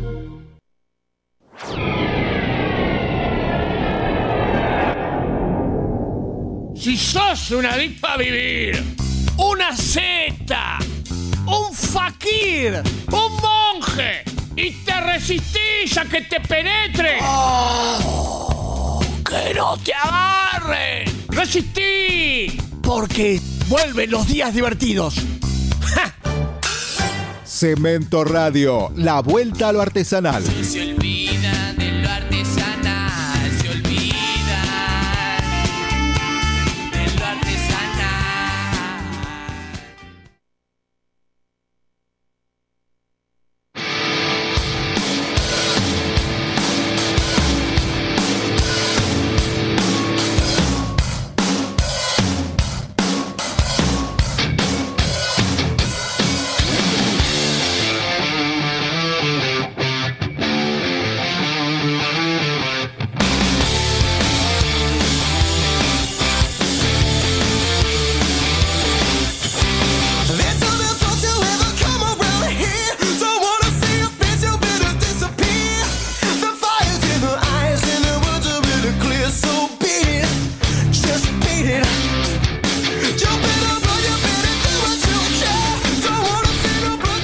Estás en Cemento Radio en que te la cuenten como quieran, vamos a decir, las vías de comunicación. Nuestro eh, web www.cementoradio.com.ar Las redes de comunicación son en Facebook, en Twitter y en Instagram, arroba Cemento Radio. También están los podcasts en Spotify, en Cemento Radio. Y si nos quieren mandar algo es a que te la cuenten arroba gmail.com. Y nuestro Instagram es arroba que te la cuenten como quieran. Que es una obra de arte que nos quiere Sí, robar sí. gente mala, pero bueno, no importa. Mirá, justo se fue Roseler y apareció el globo Roseler, que lo hemos tenido. Oh, sí, que era polémico porque era amarillo. Amarillo, ahora ya no trajo es mucha polémico. No, ahora ahora ya ya no. está. Ahora solo tiene hepatitis. Tomás Roseler. oh. Listo, ya está. Eh, seguimos con la señorita Ruth Gómez porque tenemos mucho de qué hablar. Es muy bueno. Nos dimos mucha manija entre todos acá en la mesa con las cosas que estabas contando. María tiene un par de preguntas que hacerte. María. Sí, pero primero me, me- te pediría que, primero, ¿se puede ver algún corto o este, está online en YouTube, Vimeo, como para que los interesados puedan ver algo de tu trabajo? Sí, tenés inclusive en la plataforma de CineArt, tenemos este, eh, tres cortos subidos en la plataforma y después sí, tenés en YouTube, en Nanofilm Producciones, así como, como suena, Sí. o en Instagram, Nanofilm eh, Producciones también. Y recordar por las dudas algunos títulos como para que sea más fácil encontrarte. Uf, tenemos El Vende Humo, que Sí. es un corto bizarro. Tenemos El Silencio de Antonella, que es el que quedó en Mar del Plata, que lo hicimos hace seis años. Sí. Eh, tenemos Un Instante. Eh, tenemos este, héroes, cicatrices, eh, amores en los tiempos de Mauri. Ah, Es un- vea. Qué lindo Me que suena eso. Muy bizarro. Eso sí que es bizarro. Para grandes entendidos. Sí. Eh, después tenemos este, bueno, el- lo que sería el documental, mi primer documental que sería Pechito Hijo de la Vida, lo estoy festivaleando, así que, que, eh, pueden ver el tráiler eh, en- solamente en YouTube o en las redes sociales. Que le está yendo muy bien. Sí, sí, es más, de hecho me lo están pidiendo la gente de derechos humanos porque lo quieren declarar de interés cultural por la legislatura porteña. Contanos un poquito de Pechito, dale. Bueno, Pechito es una persona que vivía en situación de calle, que vivía en Escalabrino Ortiz y Santa Fe, con Sí. sus dos perritos. Y en la época cuando el presidente, Mauricio, expresidente, gracias a Dios, Mauricio Macri, asume eh, como gobernador, eh, agarraban a la gente en situación de calle y en vez de darle una contención, la cagaban a trompada, la dejaban tirada, escampada y si le podían hasta robar lo que tenían, le robaban.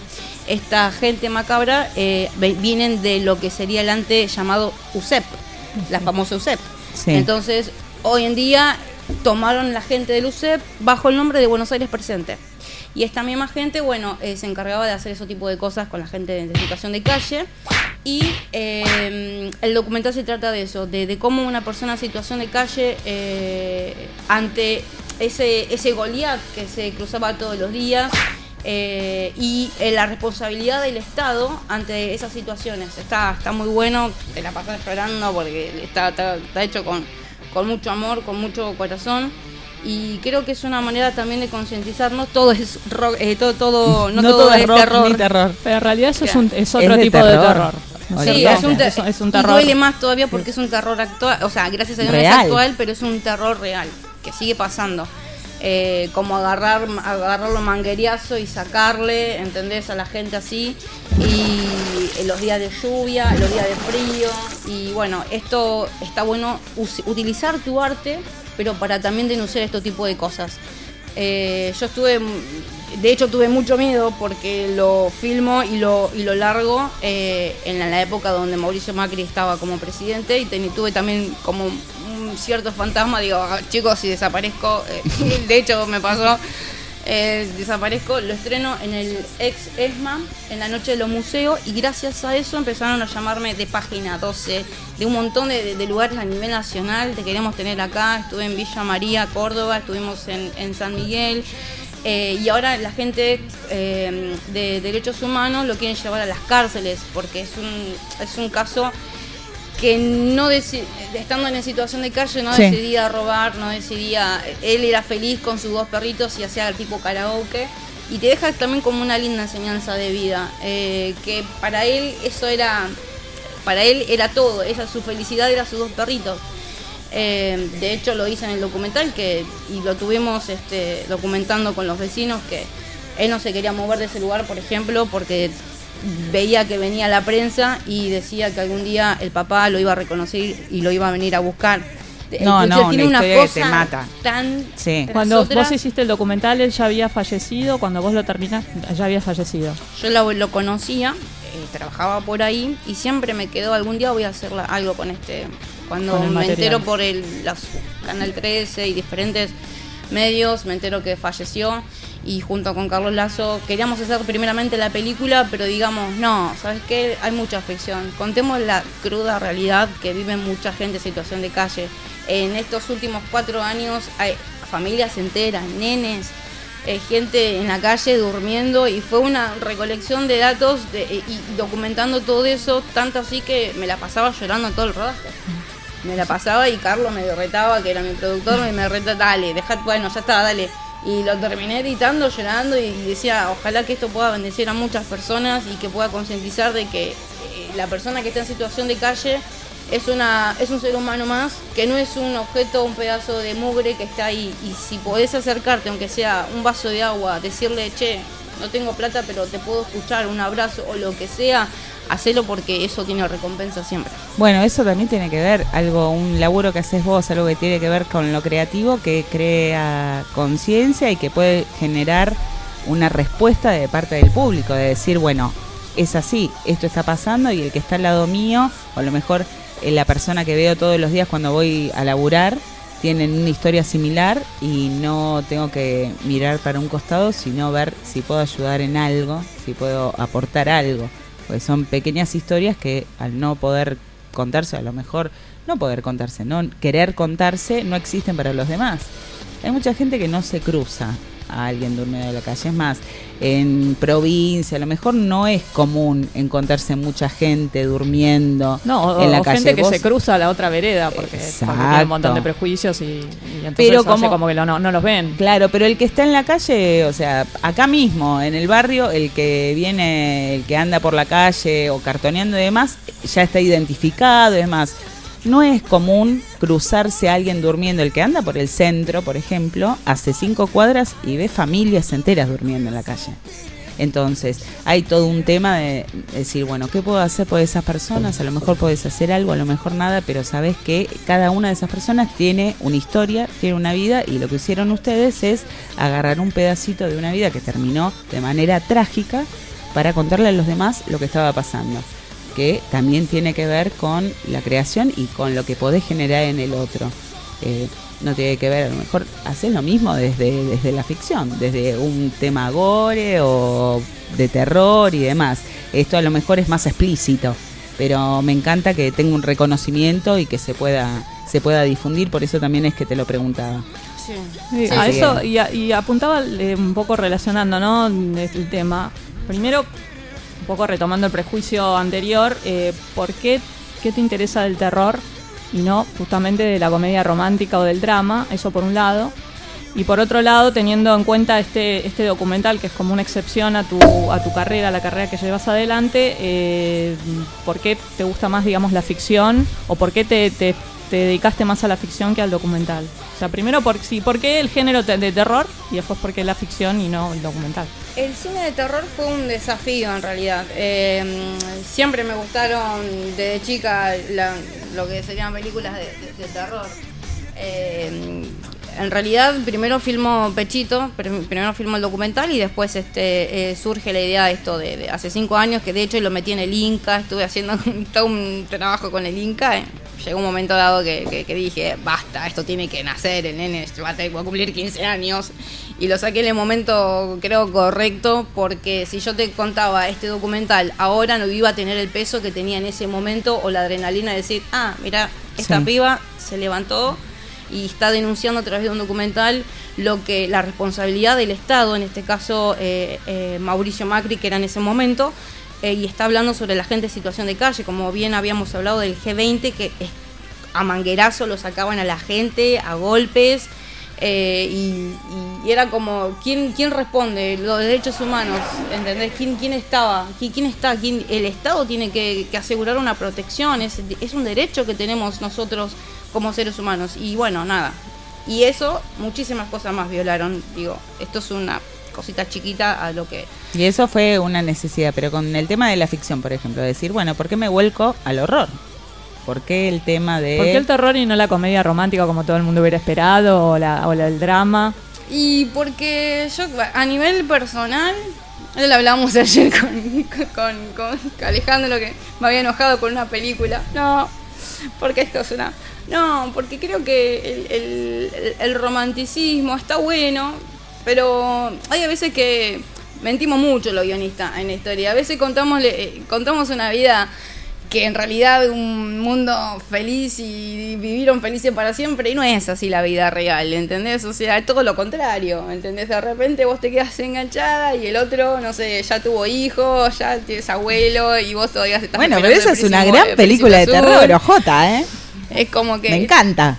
En Y además, este... es Con como final que- incierto, o sea, es así, puede haber secuelas, todo. Zombies. Zombies, oh sí, los muertos vivos están a la orden del día en las historias de amor. Me encanta. Y pero y, es- pero también es como que eh, estigmatiza mucho a la mujer con lo que sería el tema de, de drama o el romanticismo. Ese es el tema, que siempre dice que las directoras están para eso. Si volvemos al tema, no, chicas, no, estamos para todos. ¿Y del terror qué te gusta? ¿Qué es lo que ¿Por Ah, qué te gusta encanta- hacer terror? Eh, porque precisamente me da miedo. ¿Te gusta hacerlo? Te, hacerlo te da miedo también, digamos. Sí, tuvimos, in- inclusive estábamos hablando de- detrás de, de micrófono, de cámara, eh, que tuvimos mucho eh, situaciones muy raras en el, en el set de filmación de Urpus, que Sí. está, está genial. Este, este, es para hacer una, cómo se hizo la película, viste, de, la- de cómo se filmó. Tuvimos ciertas situaciones paranormales muy interesantes para, para contar. Por ejemplo, que el Urpus, los muñecos, los fucking muñecos, en la escena final no se encontraron nunca. no aparecieron. ¿Y siguen sin aparecer? Siguen sin aparecer Siguen los sin cinco. aparecer. Y tenemos que prender los fuegos en una escena donde los nenes ganan, qué sé yo, prender los fuegos, Por chao. favor. Estaban ahí, te lo juro. Así como cosas de de que desaparecían en el guion y de repente lo encontrabas a otro lado. O como por ejemplo que se comió una reserva ecológica una semana después, cuando nosotros habíamos ido y hubo como un problema por una discriminación con una de las directoras por ser musulmana. Sí, ¿verdad? Nos mandaron a todo como un regimiento de que nos vigilen cuando ya habíamos pedido permiso. Bueno, tuve una historieta y de- querías, no sé, los chicos que fuman, querían aprender, no, afuera, listo, se, iban afuera y todo el tiempo ahí atrás, atrás, atrás, así como si fuera que éramos todos terroristas, por- y ella por ser musulmana. Y una semana después se prendió fuego toda la, la- la- la reserva de Morón, salieron los diarios, y no, no fuimos nosotros, no fueron los muñecos, no. A lo mejor fueron los muñecos, no sé. O- ojo. Por Sí. favor. Y cosas así. Qué como- cosa fea eso. Yo ya me había olvidado, lo había bloqueado, ¿Y dentro del género de terror tenés alguna preferencia por zombies, espíritus, algún tipo, algún subgénero, si se puede decir? Esta ¿Y- ¿O chica- qué te gusta mirar? ¿Qué, qué autores Esta te gusta chica mirar? fue vampiro, lagarto. Ah. eh, ¿Qué más? Eh, la de eh, Vampiro, Goretech, ¿cómo se llama? Zombies, fui linfómana. Porque Ninfómana. fue contra uno- la vimos en el cine Gran con Matías. película. Gran ¿Viste la película Star. Wars Goretech. Claro. Obviamente. Sí, por supuesto. La ninfo. Gran, gran película. Un Yo fanático de después- Star Wars te lo dice. Es más, después, es más, fuimos porque es fanático de Star Wars. Star Wars Goretech. La chica, No, la chica gracias a hizo vos. de, de ninfómana, muy lindo todo, que es más, cuando te conocí dije, ay, es la ninfómana de Star Wars. Sí, sí, sí, sí. Es muy versátil esta chica, así como la ves tan seria y tan Y comprometida. Para meterte una, una pastillita. Por favor. Con respecto al documental. Sin darte cuenta, vos lo que hiciste fue generar una fuente. Gabriel Di Meglio tiene un libro que se llama Viva el Bajo Pueblo, que es su doc- es su tesis de doctorado. Sí. Que está basado en todos los informes policiales de 1850 para adelante y la- él lo usa como fuente documental para entender la vida del Bajo Pueblo. Sí. Vos sin darte cuenta, creo, me parece que también lo que lograste es una fuente documental que es riquísima. Porque a la hora de, de vicio de historiador, digamos, Sí, sí, sí, a sí. la hora de querer contar eso, el documento que vos generaste, esa fuente que vos generaste, para nosotros es riquísima. Claro, es todo un trabajo de investigación Es que un labor que haber hecho un Le, historiador. le encuentro, digo, esa vuelta, más allá de lo artístico, como, como Historiador. eh, termina siendo una fuente de primera mano que es increíble para laburarla y para entender y para empezar a contarle a la historia del pueblo desde ahí. Bueno, ahí también tenés eso, cuando se generas un laburo no sabes todas las consecuencias que puede llegar a tener, toda la repercusión. Pero volvamos a la pregunta de Bertoni, que era Sí. el género. ¿Qué, te gustaba ¿Qué más? te gusta Zombie, más? fantasma. ¿Zombies, fantasmas, vampiros? Y Eh, ¿Tenés gusta- alguna preferencia?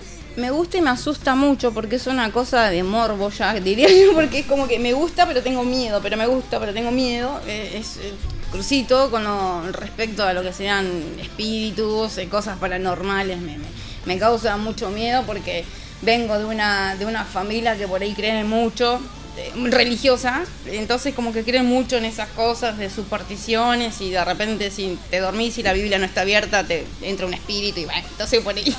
Psicología barata. Estás enfrentando tus propios miedos de una que- manera muy explícita. O No, sea, yo voy a la psicóloga, vos te pones a filmar películas y gana premio. La puta que te parió. O sea, los estándares no son los mismos. ¿Querés recomendar algo? ¿Querés decirle algo a nuestros oyentes, radio escuchas? Porque estamos, no sabes cómo comimos el tiempo, Ruth Gómez, con esta entrevista.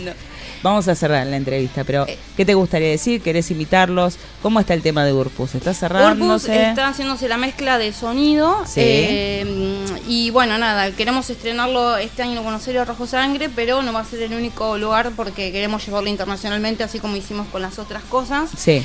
Eh, no tenemos todavía fecha, estamos esperando al, al, al que hace la mezcla del sonido. Sí. Y una vez que ya esté todo eso, lo lanzamos. Sí, lo de sea- España, ¿qué onda? ¿Qué onda la Eh, usa? Sí, nos pidieron, es el mejor eh, fe- festival que recién lo, lo habíamos comentado, que nos están pidiendo ver la película. Para nosotros es algo solamente. a- a ¿Cuál es ese festival? pasa. Sí, de sí. Sitges, en Cataluña. Es un va. festival de ¿De género de terror muy bueno, muy Claro. importante. allá por arriba Sí. y digo, esta gente nos está pidiendo y es como también una responsabilidad y un peso de terminar la película porque ahora en marzo, abril cierran las convocatorias y Sí. hay que presentarlo. Entonces Claro. como que, wow, nos, nos están pidiendo esta gente. Estamos Bueno, hablando de una película que no tiene una bajada de link o de decir, bueno, voy a ir a cobrar, así le pago a todos los demás, sino que es ahorrar, Todo es ver qué cobré bolsillo, eh, este mes y pumba, pagar todo, pagar el Uber para los pibes que van a filmar, pagar el catering, Doblaje pagar de voz, doblaje todo. de voz, estudios, demás. Es esperar y a lo mejor es eso, se tarda tanto justamente por eso, porque hay que juntar la plata para pagar el mes siguiente. Así que tenganlo presente. Cuando uno ve una película de cine independiente también tiene que ver con eso. ¿Ok? ¿Listo?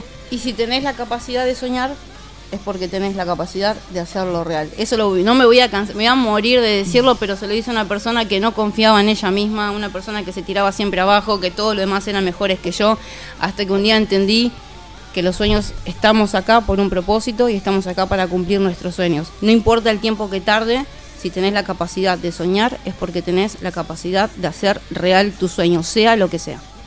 Nos pusimos serios de repente y la puta que lo parió. Viva la patria. La señora. Viva Perón.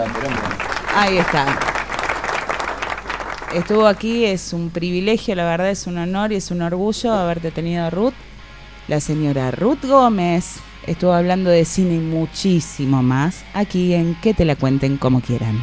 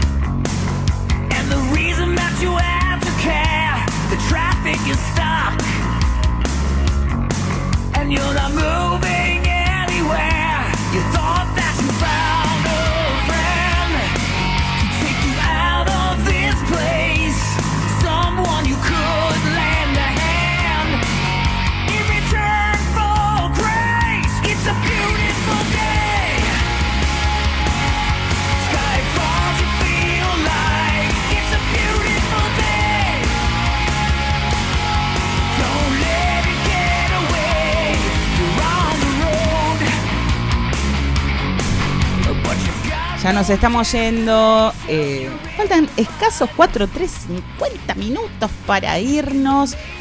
Queremos agradecer muchísimo la presencia de la entrevistada. ¿Estás enferma vos? Te voy a llamar al médico, ¿eh? ¿Estás cansada, Yelén? No. Una chica al rojo vivo, la tengo enfrente y me disperso. Muchísimas gracias, Alejandro Reinaga. Muchísimas gracias, Priscilia. Qué linda, mi amor. Estás muy linda con ese coso de té, te voy a pedir prestado porque voy a Bueno, sacar a mi hermano, no hay problema. a mi hermano Sí. del medio, que le tiene mucho miedo de té. Matías Felicetti también estuvo haciendo sus aportes Como siempre, siempre. considerados. María Bertoni, gracias por venir con este día tan caluroso. Estamos todos parlados de sudor. Pero tuve la suerte de conocer a Ruth Gómez. ¿Ha visto? Ahora no tenemos Así ¿Ha que, visto? sí, sí, ya estamos en contacto. Ahora Se viene otra entrevista para Ruth Gómez. Olvídate. Ruth, muchísimas gracias por estar acá. Nos encantó. Una fuente de inspiración más allá de toda la... Vos te das cuenta de la versatilidad que tenés, ¿no? No. De todo lo que podés hablar. No, eh, eh, ponele. Muchísimas gracias. Nosotros sí. Muchas gracias. Eh, aquí no está en presencia física, pero sí espiritual. Leandro Roseler. Donde estés, mi amor, relata boca. Y espero que pierda, hijo de puta, por haberte ido antes. La señorita Agustina Fernández Seriani. Un besote enorme. Muchísimas gracias por la grilla. La verdad que hubiera estado muy perdida sin vos. Te quiero. Mi nombre es Victoria Duche. Acabas de escuchar tres horas maravillosas en Cemento Radio de que te la cuenten como quieran. Oh, I did some damage, you know it's. Didn't know I was so lonely till I found you. Who can go the distance? We'll find out in the long run.